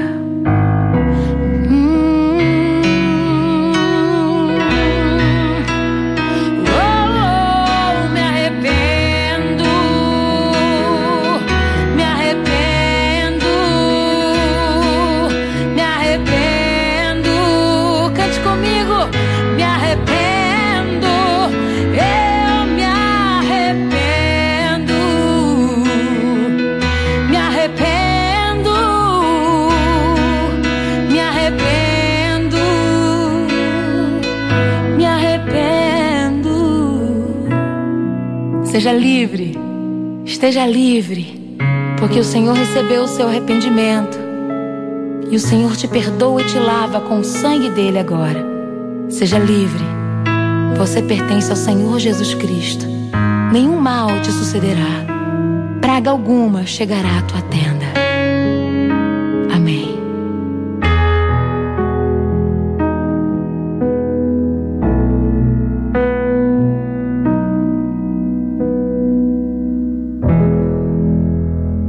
Brume no tema Eu me arrependo. E é verdade, separando o arrependimento, a confissão, há perdão, há perdão. E a palavra de ordem é mesmo perdo perdoar-nos uns aos outros, assim como Deus nos perdoa. E isto também é compaixão, é verdade. Então, uh, João Barros, vamos continuar nestas nossas uh, reflexões. Na próxima hora vamos ter o nosso fórum, no fórum de hoje com um olhar uh, mais focado na freguesia de Rio de Mouros. Entre outros convidados vamos ter connosco o próprio Presidente da Junta de Freguesia de Rio de Moro, Bruno Parreira. Mas antes, queres-nos fazer aqui uma introdução sobre viver com paixão, como um estilo de vida? Pronto, isto na realidade já deixou de ser introdução, não é? Porque já vamos no terceiro, uh, terceiro pensar com paixão, uh, uh, dentro dos quais nós nos propusemos de, de abordar os vários princípios que caracterizam uma, uma vida com paixão. Isto, enfim, usando palavras muito simples, todos nós podemos colocar em prática com paixão. E como aquela se hum, pratica? é um estilo de vida, não é só fazer boas ações, não é só fazer boas atividades. Então já, já abordamos isso nos dois últimos programas e, e, queríamos dar continuidade até ao mês de dezembro sobre cada um destes princípios que todos nós, qualquer família, qualquer pessoa na sua própria casa pode pôr em, em, em prática. E isto nós, nós uh, nos referimos a estes princípios de acordo também com uh, um estudo, um livro que foi, foi escrito há, há, uns anos atrás sobre a tragédia da compaixão, neste caso da compaixão americana, mas que na realidade a gente, nós poderíamos aqui uh, transpor para a nossa realidade europeia e realidade portuguesa, não é? A tragédia de, de, poderia dizer até assim, a tragédia da compaixão portuguesa, não é? E quase que lançávamos aqui um, um, um novo livro. E o primeiro princípio de toda a compaixão é o princípio da filiação, aquilo que nós abordamos na semana passada. As pessoas, uh, uh, de alguma forma ou de outra, uh, querem se sentir parte de uma família. E, e, naturalmente que a nossa família, dentro do conceito da compaixão cristã, eh, é acima de tudo a família de Deus, obviamente, somos filhos de Deus, eh, pertencemos a uma família espiritual eh, e isso faz toda a diferença, o sabermos que não estamos sozinhos e sentirmos filhos, isto leva-nos a entender que temos um pai, e um pai celestial, como temos também um pai biológico, obviamente, um, pai que nos adotou. Agora, o segundo princípio que vai uh, após uh, o sentimento de, de, filiação, de sermos filhos de alguém, é o sentimento de pertença. E o sentimento de pertencer a um lugar, a um país, a um povo, uma comunidade, uma igreja, é de uma relevância muito, muito maior do que aquilo que podemos imaginar. Não conseguindo sentirmos como filhos, é natural que haja a necessidade de sentirmos parte ou pertencer a algo ou uh, a alguma comunidade. E este sentimento de pertença, uh, ao, ao explicá-lo como estou a explicá-lo, pode até ainda deixar assim algumas dúvidas, mas há pessoas que vivem em Portugal uh, não desejando, não se sentindo parte de Portugal. Há pessoas que vivem numa comunidade e não se sentem parte dessa comunidade. Há pessoas que, inclusive, estão numa igreja e não se sentem parte dessa igreja. Vou muito mais além. Há pessoas que, vi, que são parte de uma família sem se sentirem parte dessa mesma família. Pois isso, sem dúvida nenhuma, que é uh, um dos princípios que a partir do momento que uh, ele seja quebrado, naturalmente a pessoa entra numa crise e uma crise bastante grande. Este princípio parece simples, né? mas na prática acaba sendo muito difícil para, para muitas pessoas, não é? Uh, estarmos num lugar onde não nos sentimos amados ou não nos sentimos como fazendo parte, bem-vindos, não é? Tô, agora podemos até falar da questão das pessoas, né, dos refugiados, não é? Eh, Imaginemos eh, o esforço que todos nós teremos eh, aqui de desenvolver para fazer com que essas pessoas se sintam bem acolhidas, parte da nossa nação, da nossa comunidade, construindo relacionamentos de confiança, de amor. É um, é um esforço muito grande e não podemos esperar que isso venha naturalmente só da parte deles. Isso tem que vir, sem dúvida nenhuma, de nós. Portanto, este é o segundo princípio, para além da filiação, é o princípio do- da pertença. Sentirmos que fazemos parte desta, desta, hum, eh, deste país, desta comunidade, deste Conselho de Sintra. Ouvimos tantas pessoas dizer assim, estou aqui, mas olha, eu nunca me senti parte de- desta comunidade. É, é grave. Isto eh, realmente eh, leva a crises muito grandes. Como é que se constrói relacionamentos de amor e de confiança num lugar onde não nos sentimos parte? Eh, e nem queremos, às vezes, nos sentirmos parte dela.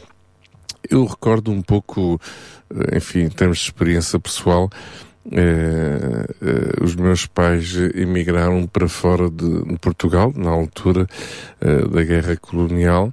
Eh, eu, cresci, eu cresci fora de Portugal, mas eh, é interessante, às vezes, no, no, no contexto de imigração, percebermos que as comunidades portuguesas, por exemplo, eh, na, digo isto na primeira geração, não na segunda ou terceira, mas a primeira geração, a geração que imigra mesmo, acaba muitas vezes por só se relacionarem com portugueses lá fora e não se sentirem parte de forma alguma do país, da comunidade na qual estão inseridos. Eu recordo os meus pais dizerem, bem, nós viemos para aqui para trabalhar, ganhar algum dinheiro e ter uma vidinha melhor em Portugal. Não queremos aqui eh, fazer vida, por isso não queremos nos relacionar com mais ninguém.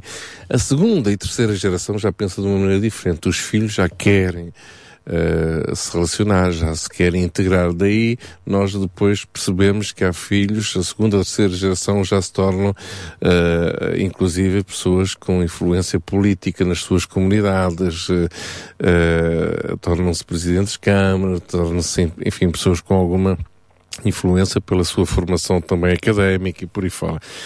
Uh, portanto, o sentimento de pertença é muito, muito importante. Há um provérbio chinês uh, que, que eu gostaria aqui de referir, que é, que é muito engraçado, uh, e que diz o seguinte: Vai para a nação que Deus escolheu para ti.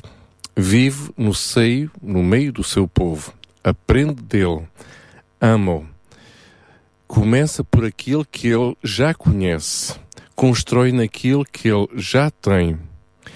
Mas dos seus melhores líderes, quando a sua tarefa já estiver concluída e o seu trabalho terminado, todo o povo observará e dirá: Nós conseguimos, nós próprios. Isto é, nós, como líderes, somos muitas vezes chamados a fazer a diferença. Mas a principal diferença que nós, para a qual nós somos chamados a, a- a- fazer, a desenvolver, é fazer com que as pessoas que trabalham connosco, as pessoas que vivem connosco, se sintam parte da realização eh, que está a ser feita numa comunidade local. Não se trata só de uma ou outra pessoa. Trata-se realmente de um, de um povo. E este é o desafio que nós deixamos aqui, esta causa maior, sem dúvida nenhuma, a compaixão como um estilo de vida. Nós vamos eh, continuar então a falar sobre este tema a propósito da pertença, não é? Hoje vamos falar especialmente para a freguesia de Rio de Mouros, mas todos estão convidados a acompanhar então o nosso fórum na próxima hora. Já comigo aqui em estúdio, já agora podes cumprimentar aqui o nosso auditório, Daniel Galaio, bom dia. Bom dia! Cá estamos então hoje para mais um Sintra Compaixão que quando tu chegas dá assim outra vida ao estúdio. Ah, é, muito obrigado, muito obrigado, então, muito obrigado. É verdade, é verdade. Então vamos continuar eh, na próxima hora então com o nosso fórum. A fechar, temos ainda para lhe oferecer os Golden Angels neste Alpha and Omega.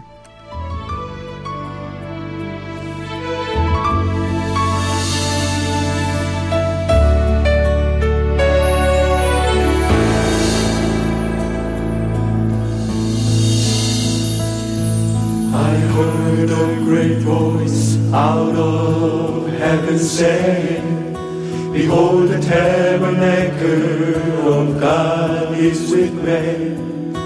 He shall dwell within them, they shall be his people, and Almighty God will be with them.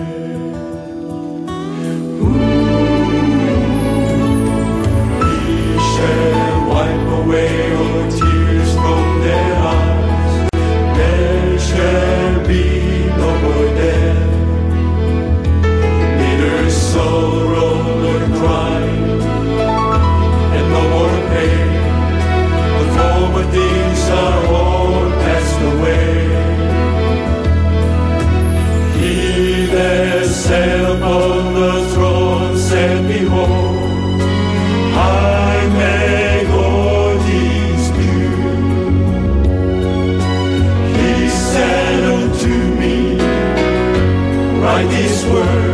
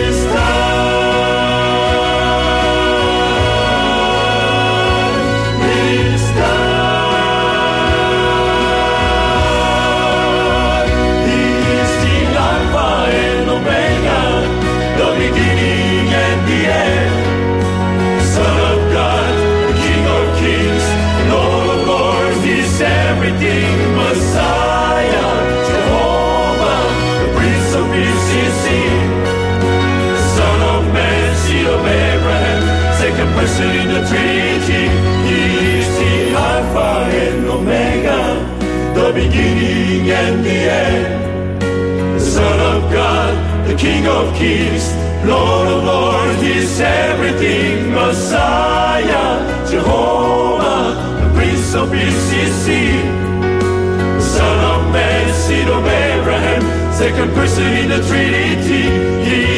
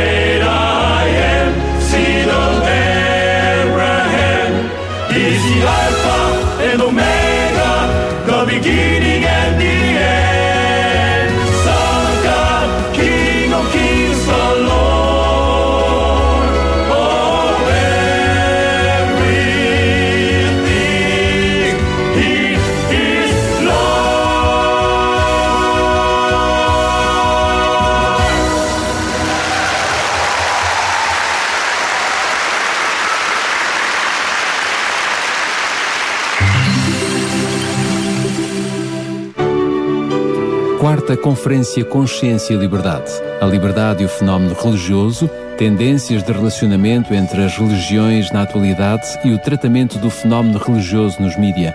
Uma conferência organizada pela Associação Internacional para a Defesa da Liberdade Religiosa, com acolhimento da área de Ciências das Religiões da Universidade Lusófona. Terça-feira, 20 de outubro, às 17h30, no Auditório Armando Guebusa, Biblioteca da Universidade Lusófona de Lisboa. Troca a tua manta por um sorriso. A RCS associa-se a esta campanha da comunidade Vida e Paz. Queremos desafiá-lo a entregar nas nossas instalações na Portela de Sintra mantas, cobertores e sacos-cama. Aqueça o coração de quem não tem teto. Participe conosco nesta campanha. Conferências Públicas Esperança e Saúde na Família. De 17 a 28 de outubro, às 20 horas, nos auditórios adventistas de Moinhos da Funcheira e Venteira, na Amadora. Hipertensão, osteoporose, stress, depressão, positivismo e harmonia familiar. Conferências Públicas Esperança e Saúde na Família. Uma visão global sobre a nossa saúde. Entrada livre. Para mais informações, contacte-nos para Amigos pela Saúde, amadora, arroba gmail.com ou para o 960 389 764. Apoio Associação Internacional de Temperança e Associação Portuguesa de Medicina Preventiva. A produção da RCS é feita por si. Entre no facebook.com barra Rádio RCS e visite-nos. Gostamos muito dos teus comentários e mensagens deixados na nossa página. A sua participação conta muito, apenas alguns cliques de distância. Sabia que em Sintra, cerca de 10 mil alunos do primeiro ciclo e pré-escolar são carenciados e que duas famílias por dia vêm as suas casas penhoradas? Todos os dias há alguém a precisar de ajuda e você pode ser a solução. Sintra Compaixão, o programa da RCS que abre portas à solidariedade. Sexta-feira, das 8 às 11 da manhã. Sintra Compaixão, Contamos consigo. Bom dia, esta é então a nossa terceira e última hora do Sintra Compaixão. Bem-vindo.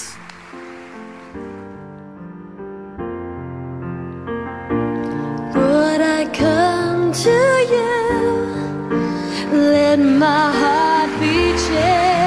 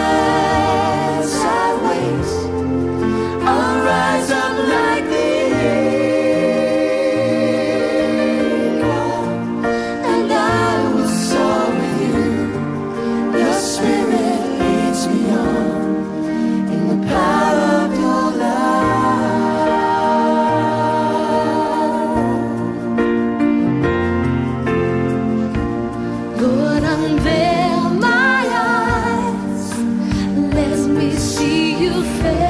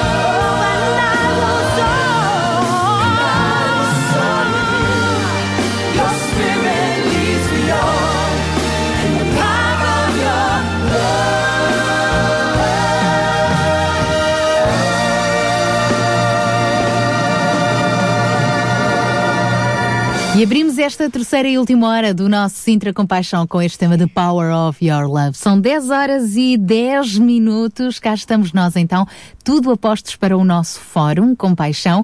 E hoje vamos falar sobre ideias. Quem tem uma ideia nova tem de ter fé, persistência. É isso mesmo. E para começar a introduzir então este nosso tema, gostaríamos de lembrar Padre António Vieira na abertura deste fórum. Todos já ouvimos falar do Padre António Vieira, ou muitos de nós, foi missionário, político, diplomata, orador e intelectual num século conturbado e inquietante entre 1608 e 1967. O que eu quero, uh, 1697, senão ele tinha vivido muitos anos, sem dúvida. 1697. Mas hoje vamos recordá-lo. O que eu quero aqui destacar na personagem é a sua declaração de fé.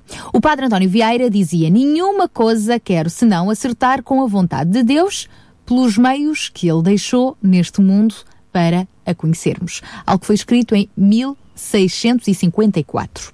Cada pessoa encontra e descreve à sua maneira aquilo ou aquele que constitui a sua fonte de inspiração e de motivação. Pela nossa parte, neste programa, queremos então identificar-nos com estas palavras do Padre António Vieira, acertar a vontade de Deus e conhecê-lo. Tudo o resto decorre dessa fonte. Uma vida dedicada à causa dos mais necessitados e marginalizados. Podemos descrever esta declaração do Padre António Vieira como sendo uma declaração de fé, não é, Daniel? Claro que sim, muito teríamos aqui para falar sobre essa questão, sobre a fé e a, relevância, e a relevância dela no processo que tem a ver com as ideias que agradam ou não a Deus e levam a conhecê-lo melhor e a frutificarem. Jesus descreve a fé como sendo firme fundamento das coisas que se esperam e a prova das coisas que se não veem. Por outro lado, ele ensina-nos que é possível agradar a Deus. Impossível, é impossível agradar, a Deus. agradar a Deus sem fé e que é impossível produzir fruto se não estivermos nele. Podemos ter boas ideias, uh, serem, uh, mas se não forem semeadas, elas não irão produzir fruto. As ideias não foram feitas para serem guardadas secretamente. Foram feitas para ser semeadas e para que sejam úteis na vida das outras pessoas. À imagem de todas estas coisas que se uh, inspiraram na vida de John Wesley, honestly. Que por sua vez se inspirava na pessoa de Jesus. Hoje, muitas pessoas são movidas para valores e princípios de amor ao próximo de forma a poder ir ao encontro das necessidades das populações mais desprotegidas. Por detrás de cada uma dessas entidades estão pessoas movidas a servirem outras pessoas. John Wesley, recordámo-lo no fórum da semana passada, é sem dúvida também outro grande nome que teve uma ideia, mais do que uma ideia, uma convicção de abolir a escravatura, ou pelo menos foi ele que influenciou grandemente um, também na, nesse, nesse sentido da luta contra a escravatura. E hoje recordamos Padre António Vieira, que também fala da persistência, quando se tem ideias, alinhá-las também com a vontade de Deus e com fé, com persistência, as coisas acontecem. Nestes meses e até ao Natal, iremos continuar a conhecer mais de perto uh, pessoas, instituições, organizações uh, ligados à comunidade de Sintra e que, movidos por boas ideias, muito boa vontade e compaixão, tentam fazer o melhor em parceria com outras organizações. Neste caso, os nossos olhos hoje vão estar mesmo na freguesia de Rio de Moro e connosco, para nos acompanhar nesta conversa, temos Bruno Parreira, é o presidente da Junta de Freguesia de Rio de Moro, que vem também com Nélia Torzecki, que é assistente social uh, desta freguesia, juntamente também com a assistente social Ana Catarina Costa, do Centro Social dos Reformados e Idosos de Albarraca. Todos muito bom dia. Bom dia. Bom dia mais uma vez. Eu começo furando o protocolo, muitas vezes estas coisas da política uh, dentro destas, destes estúdios de rádio, nós podemos nos dar ao luxo de furar o protocolo e em vez de terminar com o Presidente, porque também lá iremos, vamos querer exatamente começar por si.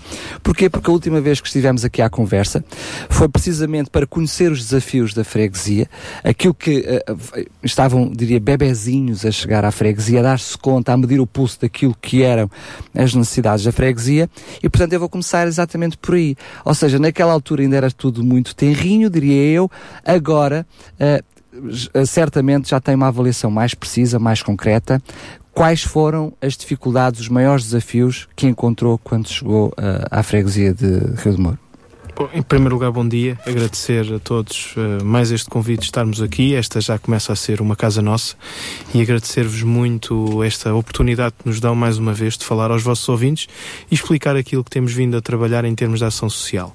Uh, de facto, uh, o maior problema que tínhamos no domínio da ação social da freguesia de Rio de Moro era a escassez de recursos. A escassez de recursos impedia-nos até de alavancar novas respostas. Não queríamos e continuamos a não querer, não é essa a nossa estratégia, centrar na junta de freguesia todas as respostas.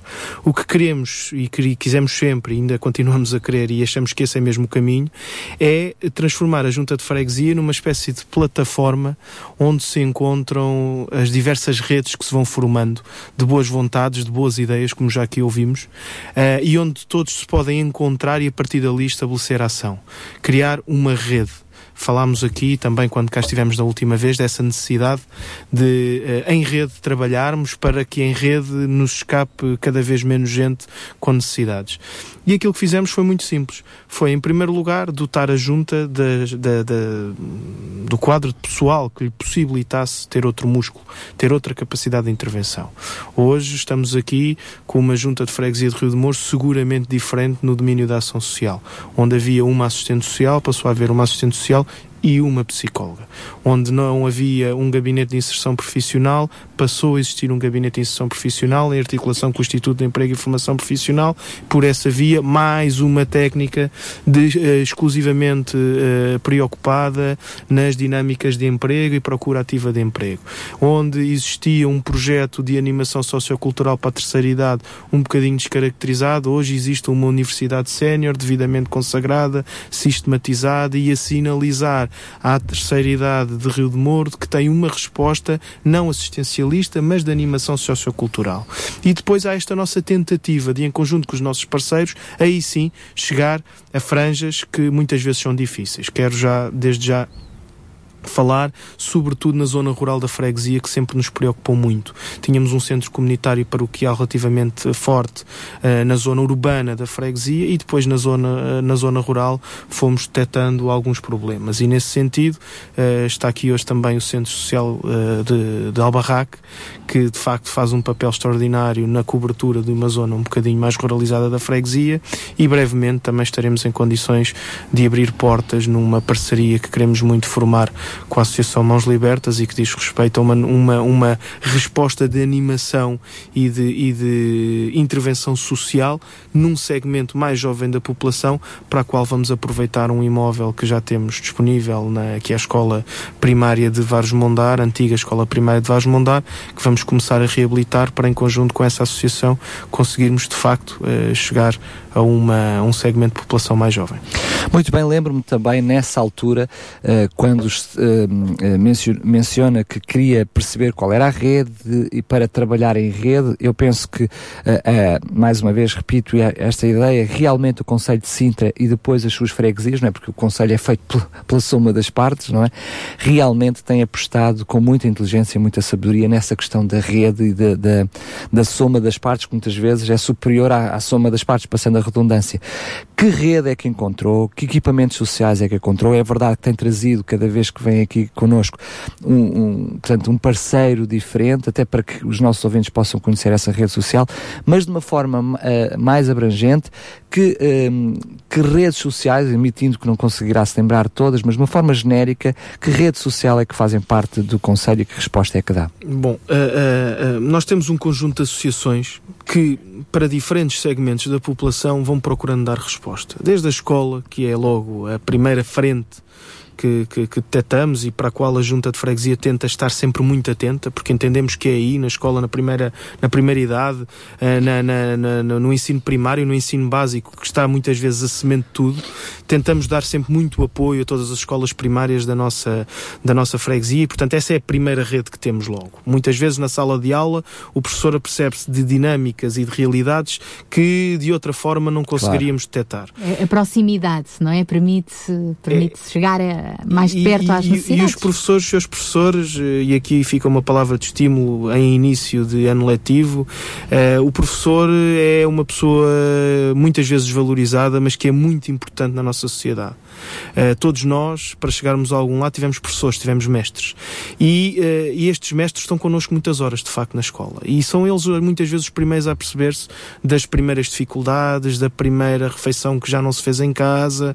E isto é muito importante para nós, trabalharmos com a escola, articularmos com a escola e, junto da escola, percebermos o que se está a passar. Depois, todas as instituições formam esta rede.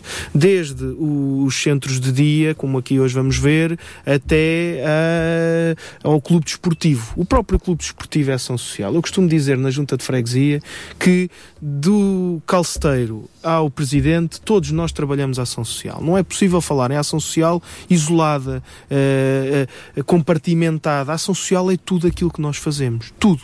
Tudo tem que estar orientado para a ação social e para o serviço ao próximo. Relativamente a esta matéria, a Junta tinha de facto um problema.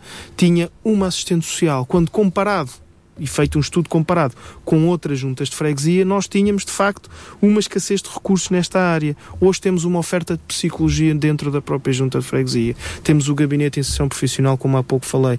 Temos a Universidade Sénior devidamente Tens duas assistentes sociais, pelo menos connosco aqui em estúdio. Uma delas, enfim, depois, depois a verdade é que aproveitamos muito a nossa rede, porque depois o centro comunitário tem assistentes sociais, o centro social da Albarraque tem assistentes sociais, enfim, depois há um conjunto, uh, o centro de, de reformados de pensionistas e idosos de Rio de Moro tem uma assistente social. Depois, o que fazemos é, através da nossa Comissão Social de Freguesia, articular com todos, estabelecer programas, estabelecer parcerias para que isto tenha alguma coerência e transversalidade ao nível da implementação de todos os programas. Nós já vamos conhecer um pouco mais a realidade também, sobretudo da, da população idosa, não é? Uh, já que temos aqui connosco a assistente do Centro Social dos Reformados e Idosos de Albarraque, mas para já ainda em traços gerais, uh, pergunto aqui à, à Nelly então, uh, como é que tem sido trabalhar com as famílias? Qual tem sido de facto esta relação junta de freguesia famílias, as necessidades que elas têm uh, relativamente, portanto, a, a tudo? relativamente a tudo, já que a assistente social muitas vezes é o SOS, é o bombeiro que está lá na primeira fila para apagar os fogos, não é? Antes de mais, bom dia a todos. Um, realmente a junta de freguesia é, é, muitas vezes o SOS, o bombeiro. Sempre que há assim, alguma emergência, geralmente ocorrem logo à junta de freguesia uh, como um ponto de partida. E qual é a realidade atual? A realidade atual é que ultimamente, e há, há uns meses a esta parte, realmente nós temos, tem ocorrido à junta de freguesia cada vez mais famílias, mais indivíduos em situação uh, vulnerável, uh, como principal, principal problemática tem sido, sem dúvida, o desemprego e a precariedade no trabalho, que leva muitas vezes aos problemas económicos, Claro. né, consequentemente. E, eh, de facto, hum, tem sido um grande desafio ah, ah, de conseguir-se né, apoiar estas famílias. ah, que, se- sem dúvida, tem que ser, não podemos ser, não é ajuda isoladamente, é sempre em articulação com as instituições Claro. locais. Sendo que quase eh, todas as, as juntas de freguesia têm partilhado esta mesma dificuldade, que é, por um lado, aquilo que são as famílias que se deslocam até à junta de freguesia procurar ajuda, e por outro lado, uma nova realidade que são eh, já- denominada eh, os novos pobres, não é? Que são eh, aquela classe média que, entretanto, se viu sem emprego e tem muita dificuldade em reconhecer essa necessidade e se deslocar, por exemplo, a uma junta de freguesia para pedir ajuda. Como é que na freguesia de Rio de Moro vocês têm estado a lidar com este problema? Pois, que realmente eh, cada vez tem havido mais pessoas não é, que têm sido assoladas agora pelo problema do desemprego e muitas vezes as famílias têm alguma dificuldade em ocorrer até nós. O que acontece muitas vezes é até os vizinhos, familiares, cada vez mais, que sinalizam essas situações. Ah, às vezes via telefone, outras vezes vão até pessoalmente falar comigo. E, pronto, e o que eu digo as pessoas têm que se deslocar. Às vezes eu até, faço, faço visitas domiciliárias, não é? quando, quando eh, assim se justifica.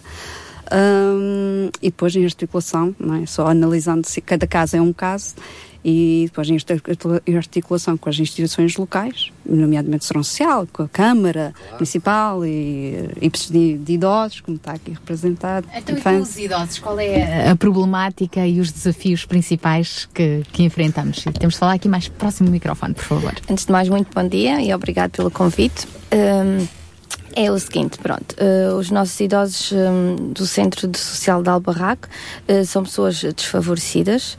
Eh, neste momento temos vindo a diminuir o número de idosos, infelizmente. A procura tem sido pouca. E estamos mais direcionados para a parte do centro-dia e do apoio domiciliário. Mas eh, já agora, desculpa, permita-me ousadia, eh, eu percebo perfeitamente aquilo que me está a dizer, até para além das palavras que me está a dizer, mas tenho ouvintes do outro lado. E ao mesmo tempo eu tive aqui um vereador da Câmara, eh, há umas semanas atrás, a dizer-me que tem falta de vagas. Eh, para idosos, como é que depois se ouve um centro de dia dizer que há falta de procura? O que é que isto Exatamente. significa? Eh, Porque assim, a, a nossa abrangência é mais nas freguesias, pronto, é mesmo na freguesia de Rio de Moro. Eh, Ou seja, nas freguesias próximas, mais na zona de Albarraque, Cabra Figa, Vares Mondar, por aí.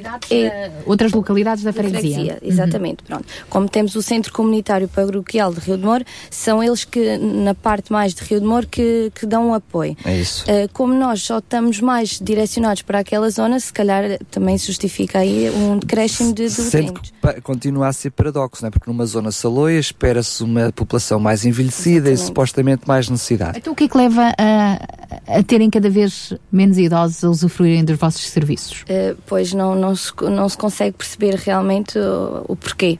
Porque nós achamos que os familiares, como estão desempregados, vão tentando adiar a, a integração deles em centros de dia e apoio domiciliário, pronto, pela falta de, de questão monetária. Com certeza. Achamos que poderá Será. ser um dos fatores. E é- e é lógico. Mas Será. vamos aproveitar aqui para desmistificar um pouco ah, o que é que um idoso pode fazer, pode usufruir num centro de dia, porque muitas vezes há essa resistência, ah, eu não vou e deixar o meu, o meu pai ou o meu avô num centro de vida é abandoná-lo, ou num lar, não, nem pensar. Se calhar podemos aproveitar aqui também para perceber é é funcionamento. exatamente quais são as vantagens. Então é assim, para todos perceberem, o nosso centro de dia abre às 8 da manhã e funcionamos de segunda a sexta. Aí será também um dos fatores negativos que não joga a nosso favor, porque como só estamos abertos de segunda a sexta, eh, não conseguimos dar resposta ao fim de semana e talvez também seja por aí que, que não temos tanta procura. Depois procuram outros centros de dia que Exatamente, tenham que tenham resposta- sete vezes na, Sim, na semana, exatamente.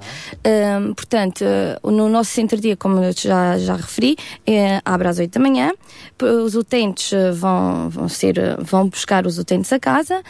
por volta do meio-dia almoçam. Eh, às quatro lancham e um quarto para as cinco vão para casa. Mas durante o dia estão ocupados com algumas atividades, até porque temos uma animadora a tempo inteiro que consegue dar, eh, dar esse tipo de, de respostas. Que atividades são essas? Atividades eh, Penso que não seja o almoço nem o lanche que motiva os idosos. Atividades físicas, eh, sensoriais, motoras, eh, todo o tipo de atividades. Vocês não têm vertente de lar, propriamente dito, é mesmo só, Centro de dia e apoio domiciliário. só centro de dia. Uh, quais têm sido uh, os maiores desafios do, do centro de dia no- nos últimos anos, se quisermos? É assim, eu só lá estou, há- vai fazer três anos. Também serve, serve perfeitamente, porque realmente para todos estes últimos três anos têm sido os anos mais desafiantes, portanto encaixa perfeitamente.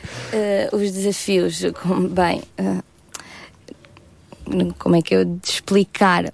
Ehm, tem- temos eh, tentado realmente chegar a- a- à população e a Nélia por vezes co- encaminha-nos alguns utentes, até porque o nosso centro de apoio domiciliário, como estamos também integrados na rede social, tentamos também eh, dar resposta à comunidade.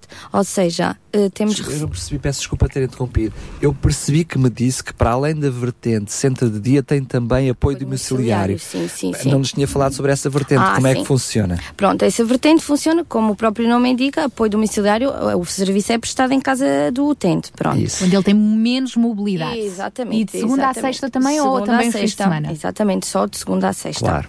Pronto. Esse é, Temos é capacidade para articulado 20 com a utentes. Segurança Social? Sim, é- eh, vou passar a, a explicar. Eh, o nosso centro tem capacidade para 20 utentes em apoio domiciliário e 20 utentes em centro de dia. Isso. Sendo que eh, 15 eh, utentes em centro de dia são comparticipados pela Segurança Social e os outros 5 são extra-acordo. Isso. Já no apoio domiciliário são 20 utentes e os 20 utentes são, são comparticipados. E também aí têm vagas. Sim, tanto numa vertente como Eu noutra. acho que neste momento é uma excelente notícia para algumas famílias que nos estão a ouvir. Exatamente. Se Essa é a realmente nossa intenção ao trazermos aqui hoje o centro de Albarraca é dizermos que muitas vezes há o preconceito de acharmos que não vai haver resposta para nós. E, e o que queremos aqui hoje sinalizar é que, haja que não haja, procurem-nos, venham ter com a junta de freguesia a tal vergonha. eh, quem vai à junta de freguesia tanto pode ir dizer que está com um problema como pode ir pedir um atestado. E portanto ali vão gente de todos os segmentos e com todas as necessidades claro. e é garantida reserva a todos. E portanto procurem-nos à vontade e não, não tenham o preconceito de que não vai haver resposta. Porque se não houver, nós vamos de certeza à procura dela e de certeza que a vamos encontrar. Muito bem. Ah, estamos ainda a tentar perceber o que é que podemos, o que é que aquilo que a Junta de Freguesia tem de fazer, quais são os desafios, mas da mesma forma que ah, vocês para ajudarem como Junta de Freguesia também têm que ser ajudados. O que é que é feito através da Junta? Que, que, que iniciativas têm feito para que haja um envolvimento também da população para vos ajudar a vocês, para ajudar ah, a população? Nomeadamente, por exemplo, na questão alimentar, se vocês têm parceiros que ajudam a junta para depois poderem ajudar outras pessoas. Se, por exemplo, aqueles que são os nossos ouvintes agora têm alguma forma de poder ajudar a junta, não é? Os fregueses de Rio de Moro e não só, a, a própria instituição, o que é que, eh, vos- o que é que quem nos está a ouvir pode fazer para vos dar, a- a- vos dar mais ferramentas para vocês ajudarem quem, quem necessita? O, o- mais estimulante para nós é que percebam de facto e que todos percebam de facto que a junta de freguesia é o local certo, a plataforma certa para todos nos encontrarmos e criarmos sinergias. E é esse o papel que queremos ocupar na sociedade e na freguesia de Rio de Moro. Vamos lá ver. Nós, eh, duas vezes por ano, vamos pedir alimentos aos supermercados. Nós recebemos doações de eletrodomésticos que já não estão 100%, eh, ou seja, que foram renovados. Eh, Não queremos, obviamente, coisas, não vamos dar a ninguém coisas que já não funcionam. E, portanto, eh, somos, recebemos roupa, falamos com associações que muitas vezes se mobilizam para fazer chegar campanhas que realizaram. Ainda agora estamos em, em conversações com, uma, com, uma, com um conjunto de gente de uma determinada rua que se coletaram todos para doar alguns alimentos, quer dizer. E, portanto, é isto que nós queremos ser. A junta de freguesia é sobretudo este trabalho que quer desempenhar. Sinalizar às pessoas o seguinte: nós sabemos onde estão as instituições que em determinado momento precisam mais. Nós sabemos onde estão as pessoas que num determinado momento precisam mais. Nós falamos com todas as instituições, da zona rural à zona urbana. E isto é a grande potencialidade que podemos ter. Não é estar sentados à espera que as associações venham ter connosco, mas é sobretudo fazer sentir às associações que nós queremos ser o player que distribui jogo. Nós somos, eh, perdoa-me a, metá- a metáfora futebolística, mas nós somos uma espécie de número 10 que distribui jogo por todos. Todos são importantes. Todos são fundamentais para que esta equipa venha a ter sucesso. Nós só queremos ser o playmaker, aquele que distribui recursos e que percebe onde estão as principais carências.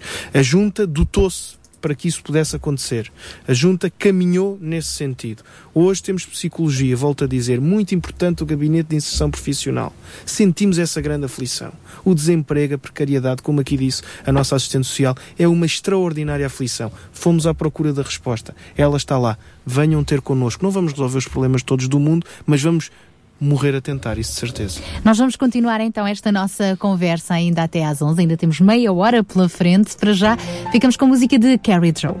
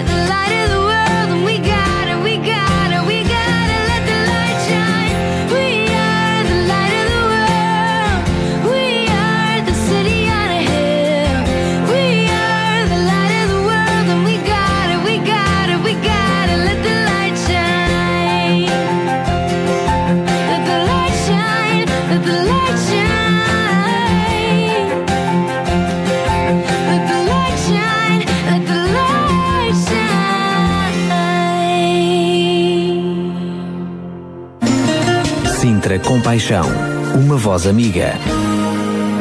E vamos retomar então o nosso fórum, já na última parte do Fórum Sintra Compaixão. Hoje estamos a conhecer a realidade da Junta de Freguesia de Rio de Moura, esta grande freguesia, não é? E por isso também estamos a olhar para a extremidade da freguesia, nomeadamente Albarraque, onde já ouvimos esta manhã que ah, tem ainda ah, vagas, capacidade para ah, dar resposta a mais idosos, quer em centro de dia, quer em apoio domiciliário. Portanto, são algumas das boas notícias que estamos a partilhar nesta manhã. É verdade, e estávamos a ter essa conversa em off. eh, aliás, até estávamos a planificar aquilo que seria a segunda parte da nossa conversa aqui com a Junta de Freguesia, que é precisamente eh, reconhecer ou conhecer mais concretamente os desafios da Junta de Freguesia e fazer, lançar alguns apelos, mas eu até atrevo- atrevo-me a furar aqui o esquema e vou pedir à Ana que possa chegar-se um pouquinho mais perto do microfone, porque acho eh, realmente hum, pertinente se existe uma, eh, uma oferta de um serviço e reconhecendo nós que há uma necessidade, eu queria aproveitar estes minutinhos de, de tempo de antena, digamos assim, para que me pudesse explicar, porque acabou de partilhar connosco em off, penso que eh, esta informação é pertinente também on. Em on significa que os microfones abertos, que por exemplo na questão do, do apoio dimuci- dim- de- eh, domiciliário, ele está apenas a funcionar a 50% daquilo da que é a vossa capacidade. 50%. O que é que significa? Que tipo, concretizando, porque quem está lá em casa ah, pode não, não, não perceber clara- claramente o que é que é isso de apoio domiciliário, a quem é que ele se destina, como é que é conseguido. Muitas vezes existe a ideia que esse apoio domiciliário tem que ser uma coisa que vem através de centro de saúde, hospital, que não pode ser procurado de uma forma direta. Que respostas é, é- é que vocês têm? E de como proceder, e também, como não podia deixar de ser, o que é que isso pode implicar em termos de custos para as famílias, sendo que vocês têm até protocolos com a Segurança Social. Exatamente. Pronto, eh, o nosso apoio domiciliário consiste em pelo menos quatro serviços, eh, que, que é calculado com 50% do rendimento per capita. Ou, ou seja, os nossos serviços são a refeição, a higiene pessoal, a higiene habitacional e o tratamento de roupas. Com 50% do rendimento per capita, os utentes podem beneficiar dos quatro serviços. Ponto. Portanto, estamos a falar de uma forma direta, sem qualquer tipo de apoio. Eh, É assim, eh, são utentes comparticipados pela Segurança Social. Muito bem. Esse nós fazemos um cálculo, não é? Que depois dará um valor, mas posso dizer que o nosso máximo em apoio domiciliário, com todos os serviços, anda a 274 euros. Que caberá à família pagar. E- exatamente. Sendo comparticipado. Caso não sejam comparticipados, mas como temos vaga para 20 utentes e os 20 serão comparticipados, será este está o nosso sempre valor salvaguardado. máximo. Portanto, para todo Mais esse do que isso não, não, não pagarão. Claro, então mas estamos a falar de um serviço, eu diria, completo, não é? Não é lá a carte, mas é quase, por um valor bastante simpático e bastante acessível. As- a- lá está, a verdade é que muitas vezes as pessoas não têm, não têm essa noção. E é por isso que eh, é importante nós estarmos a falar sobre isso. E peço desculpa estar a insistir com a Ana para dizer isso, porque eu quero colocar os, os meus pais, os meus avós no lar e os valores vão para mil e tal euros. Exato. E eu olho para as famílias hoje e tenho dificuldade eh, em, em suportar esse valor. Mas quando olho para ter a possibilidade de ter um apoio continuado durante, Durante a semana, dia. durante a semana, durante o dia, por um valores a rondar os 270 euros, números, números redondos, É são- estamos a falar de coisas completamente diferentes. E Ana, em centro-dia, o nosso máximo é 241. Centro-dia será mais para aqueles idosos que têm, portanto, ainda mobilidade, mais autónomos e até lhes faz bem essa questão Exatamente. so- Com social, relacional, outros. não é? Exatamente. Ana, sem rodeios, aonde é que vocês ficam? Como é que é possível fazer as inscrições? Nós estamos localizados no bairro da Tabaqueira. Eh, so- temos uma, uma vivenda no início do bairro, logo à direita, para quem não sabe. Um, e também nos podem encontrar no Facebook, em CSRI Albarraca. Uh, Mais de gavarinho. CR... CSRI Albarraca. Ou seja, são as iniciais de Do nosso- Centro Social Reformados e Idosos de Albarraco. Ou então vão diretamente à Junta de Freguesia de Rio de Mouros e a coisa é encaminhada. informações, exatamente. isso mesmo, isso Muito mesmo. bem, agrade- agradecemos, Ana, acho que era mais pertinente. É verdade, e temos estado aqui a olhar muito para a questão da- da- dos idosos, agora vamos para o outro extremo, crianças também, e aqui falo diretamente com, com a Nélia também. Ah, que, que tipo de necessidades e que tipo de respostas ah, têm sido dadas, nomeadamente na área da educação?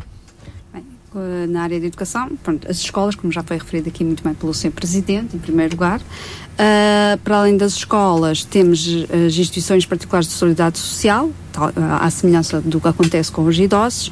Uh, desculpa. Um, são que têm creche, não é? Depende, depende de- de- das instituições, mas muitas delas têm creche, jardim da também há infância. vagas ou não? Nesses casos não existe vaga. E isso é um grande problema da freguesia eh, para a infância. Uh, deparamos com esse problema em que agora em setembro, início de, do ano letivo, muitos pais esqueceram-se de fazer as inscrições na, nos, dentro dos prazos e agora deparam-se com o problema não tem onde. Quais são os prazos e assim alertamos já para o próximo ano letivo? Os prazos das inscrições. As inscrições são em- nos meses de março, abril. E normalmente os pais só se lembram quando chega a junho. Exatamente. Pa- isto para ah, ah, as instituições particu- particulares de solidariedade social, ó, que são as. Anélia, ajude-me a pensar. É verdade que, pelos vistos, houve alguns pais que se atrasaram na inscrição, mas se não têm vaga, significa que outros pais que não se atrasaram preencheram na mesma as vagas disponíveis. Exatamente. Portanto, mais do que ser uma questão de atraso, é realmente uma questão de capacidade. De capacidade, exatamente. Temos poucas in- instituições para o número de população da freguesia. E ainda para mais quando se aposta tanto numa política de natalidade, não é? Pois. Encorajando, encorajando os casais a terem mais filhos, porque é, é- é o futuro da, não é? Da- Pois, pois, as políticas aí ficam um bocadinho aquém de, pronto, para, para as famílias hoje em dia terem mais filhos, porque, dada a situação de- atual da, conjuntura do nosso país, eh, não, muitas famílias eh, de- acabam por só ficar pelo primeiro filho. Claro, mas, Anélia, nós mais. aqui neste programa não temos mínima intenção de entrar em políticas. Pois, não, não, vamos não, fazer não. agora, mas eh, não entrando, queria entrar, porque é assim, na realidade, aquilo que foi o vosso foco, se bem me lembro, tinha a ver com a questão da alimentação. Exato. Era o foco principal da Junta de Freguesia e a necessidade máxima que eh, o Presidente encontrou quando chegou à Junta de Freguesia. O que significa que, a bom da verdade, não se pode ao mesmo tempo eh, lançar mãos a várias necessidades em simultâneo e conseguir fazer frente de uma forma eficaz a todas elas. E, portanto, terá que haver algumas opções. eh, entendemos isso claramente. E, portanto, eh, esta vossa batalha que tem a ver com a questão da alimentação continua a ser uma batalha presente hoje em dia porque continua também a ser a vossa maior necessidade, é isso? Sim, nós temos várias instituições na freguesia que prestam o apoio eh, alimentar e aqui o Central Barraco, também através do FIAC, é uma das instituições. O que é que A gente acontece só- na a gente prática? só sabe as coisas assim, de, de- vai sabendo aos bochechos, assim, assim aos deva- devagarinho. O que é que acontece na prática? É que muita, a maior parte, todas elas, aliás, na freguesia, têm lista de espera. Uma grande lista de espera para apoio alimentar. E, portanto, os alimentos são sempre muito bem-vindos ah, então, à mas junta de freguesia. vocês, como junta de freguesia, fazem recolha de alimentos também? E de alguma forma depois e acabam temos por as portas distribuir. abertas para por- de- tem, hoje por exemplo há uma associação que vai lá estamos à espera de Uma associação de moradores, não é? sim uma associação associação solidária exatamente Que é um conjunto de sim, rua, portanto, não, não pronto, tanto um constituída como associação de que se moradores. uniram e que fizeram uma campanha e que Aí está uma ideia brilhante eh, exatamente que podia ser e que repetida. vão fazer a entrega à junta de freguesia e nós claro que temos Que tipo de logo que alimentos sim. é que a junta de freguesia recebe? desde leite, eh, leite para, para crianças, para bebés, há essa necessidade, eh, leite não é, para os adultos e crianças, eh, arroz, massas, batatas, azeite, bem, enlatados, tudo já, é bem-vindo. Já toca o telefone, a gente pede ao Eder. Tudo é favor, bem-vindo. Que receba a chamada. Cereais para as crianças. E, é também. só entregar diretamente É na só junta. entregar na junta e depois nós fazemos ou a distribuição direta para as famílias ou para as instituições que Muito têm bem. maior carência. Só queria eh, esclarecer aqui outra, outra coisa. Relativamente às eh, inscrições para as GIPs, março, abril, meses de março, abril. Para o- a rede oficial, junho, mês de junho. Portanto, só fazer aqui um, um parênteses. Sim, nós- nós entramos entramos para trás. Portanto, a Nélia está a falar das inscrições, Das inscrições para, as, para para, para as, creches, para as creches creches, infantários e jardins de infância. Uh, para as GIPs, meses de março, abril. Para a rede oficial, mês de junho. Muito bem. Isso que fique bem claro. Ótimo. para- está feita, está feita uh, a correção. Portanto, a Junta de Freguesia neste momento está a precisar de alimentos, falou de algo concreto, que muitas vezes na questão dos alimentos, e fez bem referir isso, essas questões são deixadas, ou seja, quando nós vamos ao supermercado e pensamos alguma coisa para oferecer, a questão de, dos, dos leites para crianças é, é, algo que muitas vezes não vem à nossa cabeça e acaba depois por ser maior necessidade uh, para, para vocês. Esta é a melhor forma agora de poder ajudar a Junta de Freguesia é com uh, uh, recolha de alimentos. Uh, quando, quando é que, imagino que qualquer horário de expediente da Junta de Freguesia está disponível para receber esses alimentos? Temos as portas abertas para receber. Muito bem, portanto, para si que está desse lado dos microfones, não é um, uma responsabilidade social apenas do Estado versus ponta Junta de Freguesia, é uma responsabilidade de cada um de nós e a forma, muitas vezes, nós pensamos, mas eu gostava de ajudar, mas não sei muito bem o que fazer. Aqui está uma oportunidade. E irmos às compras, não esperar que esteja a instituição à porta, não é, do supermercado para uh, uh, nos oferecer um saco para eventualmente nós podermos contribuir, mas por que não passar pela junta de freguesia e deixar ficar um alimento? Ou, ou por que não fazer como este grupo solidário, não é? De, de pessoas que se uniram por esta causa e juntar-nos mesmo, dizemos, olha, nós, o nosso grupo de vizinhos, o nosso grupo de colegas de trabalho, o nosso grupo de paróquia, de igreja, o nosso grupo de jovens, queremos nos propor a dar um fim de semana, porque não para servir a população de Rio de Moro. E chegam lá à junta e autopropõem-se, não é? Para ajudar no que for uh, necessário. Ainda há pouco pouco também o, o Presidente nos falava que estão, portanto, a, a, renovar um espaço, não é? Onde vai funcionar também a, a Associação uh, Mãos Libertas para dar apoio a muitas crianças. Essa poderá ser também uma vertente, não é? Dizer, estamos aqui, não temos dinheiro, não temos uh, muita comida, mas temos braços para ajudar no que é necessário. O que, o que nós não podemos é ter uh, património municipal uh, a degradar-se. E não podemos ter quando temos depois associações a pedir instalações e a precisar de espaços para desenvolver as suas atividades. Isso é que não podemos ter. E, e, e não se aceita que assim seja. E Rio de Moro tem, de facto, ao nível das suas associações, uma carência de espaços tremenda. Eh, esta associação desenvolve um trabalho muito meritório, um trabalho junto de crianças e jovens, eh, com acompanhamento até ao estudo, que é muito importante eh, de uma vertente social profundíssima, porque não se limita a, a alimentar é uma associação que depois acompanha um percurso de vida e que, e que, estabelece esse percurso de vida. E de facto faltam instalações.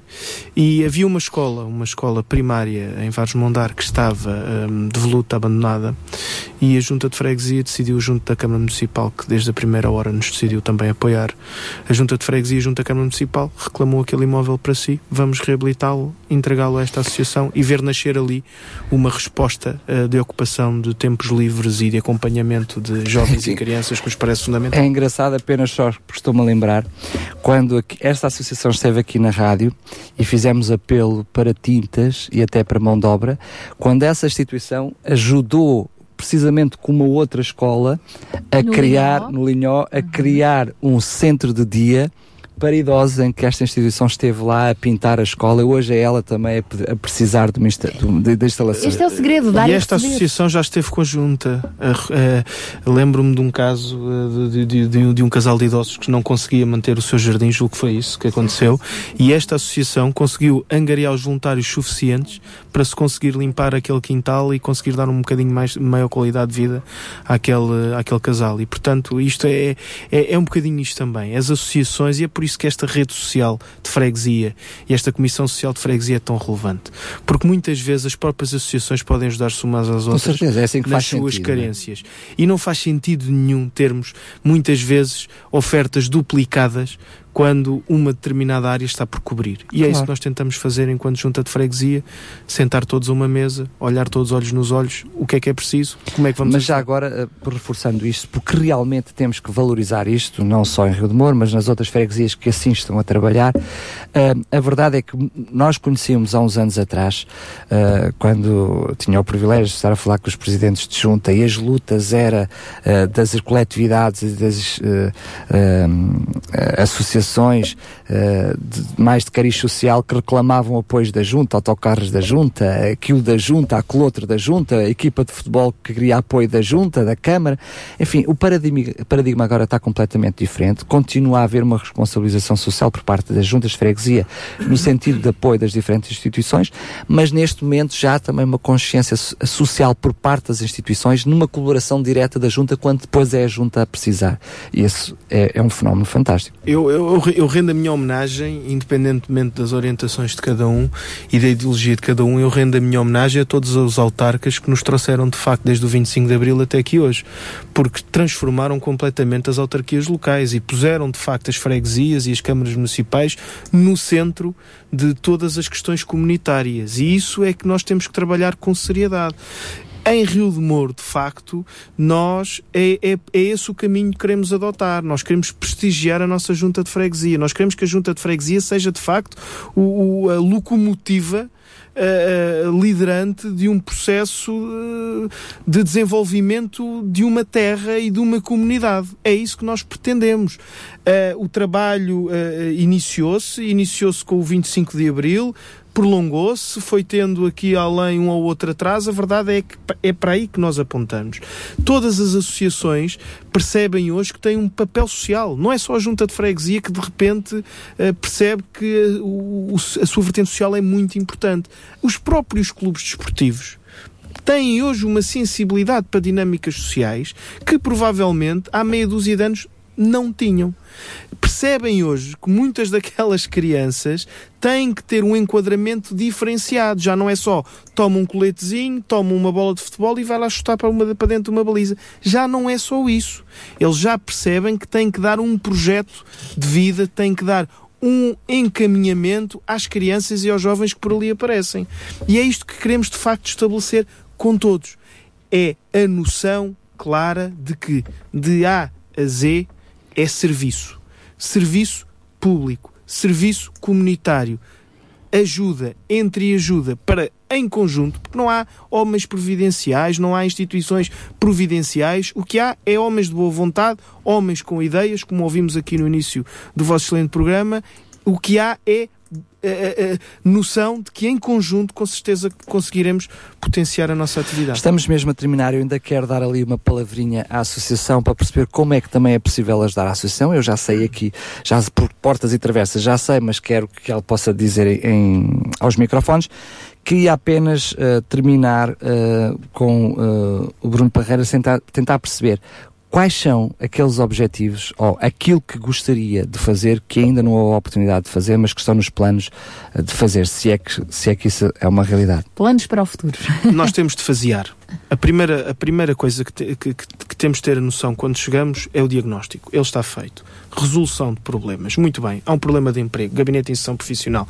Há um problema de falta de recursos humanos na junta. Aqui está a psicóloga. Aqui está a Universidade Sénior. Portanto, junta está resolvido. Agora vamos ver os parceiros. O que é que precisam os parceiros? A maior carência hoje, não tenho dúvidas nenhumas, da freguesia de Rio de Moro é também em termos de infraestruturas. Infraestruturas para as nossas associações. Dos escuteiros aos clubes desportivos, não há ninguém, nenhuma instituição, nenhuma associação que em Rio de Moro possa dizer, em bom rigor, que está satisfeita Mas com as isso é uma realidade que, desculpa lá a expressão, eh, não é, não é sua de presidente, é de outro presidente, mas que eu eh, eh, adoto porque é muito pertinente, que é a questão de, muitas vezes, eh, vocês, como presidentes de junta, são apenas alguns caseiros que dependem de uma Câmara Municipal. Como é que, como junta de, de Rio do Moro, eh, está a lidar com essa situação? Porque, ou seja, não tem o poder todo nas mãos, não é? É, é, é, é muito simples. É olhar para a Câmara Municipal como um parceiro privilegiadíssimo, como um parceiro que seguramente está aí para nos apoiar e tem apoiado muito ao longo deste tempo, e é percebermos como é que vamos desmultiplicar respostas. Está um edifício de voluto, vamos pô-lo ao serviço de uma associação. Está um edifício que já não serve para determinada associação, vamos lá trocá-los de sede e entregar eventualmente aquela sede a outra, que- para quem aquele No espaço fundo, basta. rentabilização dos recursos Perfeitamente e, isso. e trabalharem e é, a e é por aí que vamos trabalhar. Sinergias. Requalificação. Sinergia, essa é a palavra-chave. É isso mesmo. Muito obrigada então ao Presidente da Junta de Freguesia de Rio de Moro, Bruno Parreira, e então... É só dizer pedir, pedir, por favor, à Ana, mesmo por favor, que possa dizer como é que podemos ajudar a instituição, porque também ela tem necessidades para poder ajudar as pessoas. Já percebi que há dois, duas grandes ah, ah, possibilidades através de, de ser sócio O que é que isso significa? Estamos a falar do Centro Social dos Reformados Idosos de Albarraca. Exatamente, fazer sócios da instituição. A nossa instituição tem cerca de 200 sócios ativos. Pronto, eh, qualquer pessoa pode ser sócia, basta deslocar-se ao centro social e pedir a ficha de inscrição e automaticamente passa a ser sócio apenas com uma cota anual de 18 euros. Muito bem. Uh, também já agora faço um apelo a todos os sócios e residentes ali na freguesia que estamos sempre abertos a receber donativos, nomeadamente bens alimentares. Uh, é tudo o que vem, é bem-vindo. Muito bem. Sendo que, para agora, de uma forma específica, também estão a fazer umas rifas, Exatamente. Né? E que rifas a- são essas? São, é para um cabaz de Natal. Vai sair no dia 18 de dezembro, na, na sede da, da instituição. E todos os sócios que queiram também eh, ajudar a instituição a, a vender rifas, poderá sempre também deslocar-se à, à instituição, pedir o seu bloquinho e vender essas rifas. E as receitas da venda das rifas reverte a favor Eh, Do não cabaz tem, de Natal. Exatamente, é para um cabaz de Natal, mas é para donativos do centro. Pronto, eh, o que fizer falta ao centro naquele momento. Que eh, na realidade aplicado. continua a ser também uma carência que é a questão alimentar. é? Alimentar, Foi isso exatamente. que partilhou connosco. Muito, bem. E última palavra também à Nélia. Se calhar uma palavra assim para as famílias que nos estão a ouvir, já que a Nélia também está ali na, na linha da frente. Quantas famílias chegam lá desesperadas? Ah, eu estou desempregado, meu marido também. Se calhar filhos, desmistificar agora aquilo é que foi é? a sua primeira preocupação, não é? Ou seja, que é não terem medo, não terem vergonha, não terem preconceito Uma se deslocarem palavra à de, junta de freguesia. de encorajamento. Sim, eh, todas as famílias ou indivíduos, família, na- pessoas isoladas, podem sempre dirigir à junta de freguesia ah, e, e- e exporem a sua situação, não é? E que estaremos lá à espera, não há que ter medo nem vergonhas, estamos lá para os receber e, e- e pronto, é só, é só dirigir Muito bem. Obrigada, um grande abraço. Obrigada pela vossa presença aqui nos nossos estúdios. Não se esqueça, se tiver a oportunidade então de colaborar de uma destas formas, voluntariado, alimentos, o que for, é bem-vindo então para apoiar toda esta população de Rio de Mouros.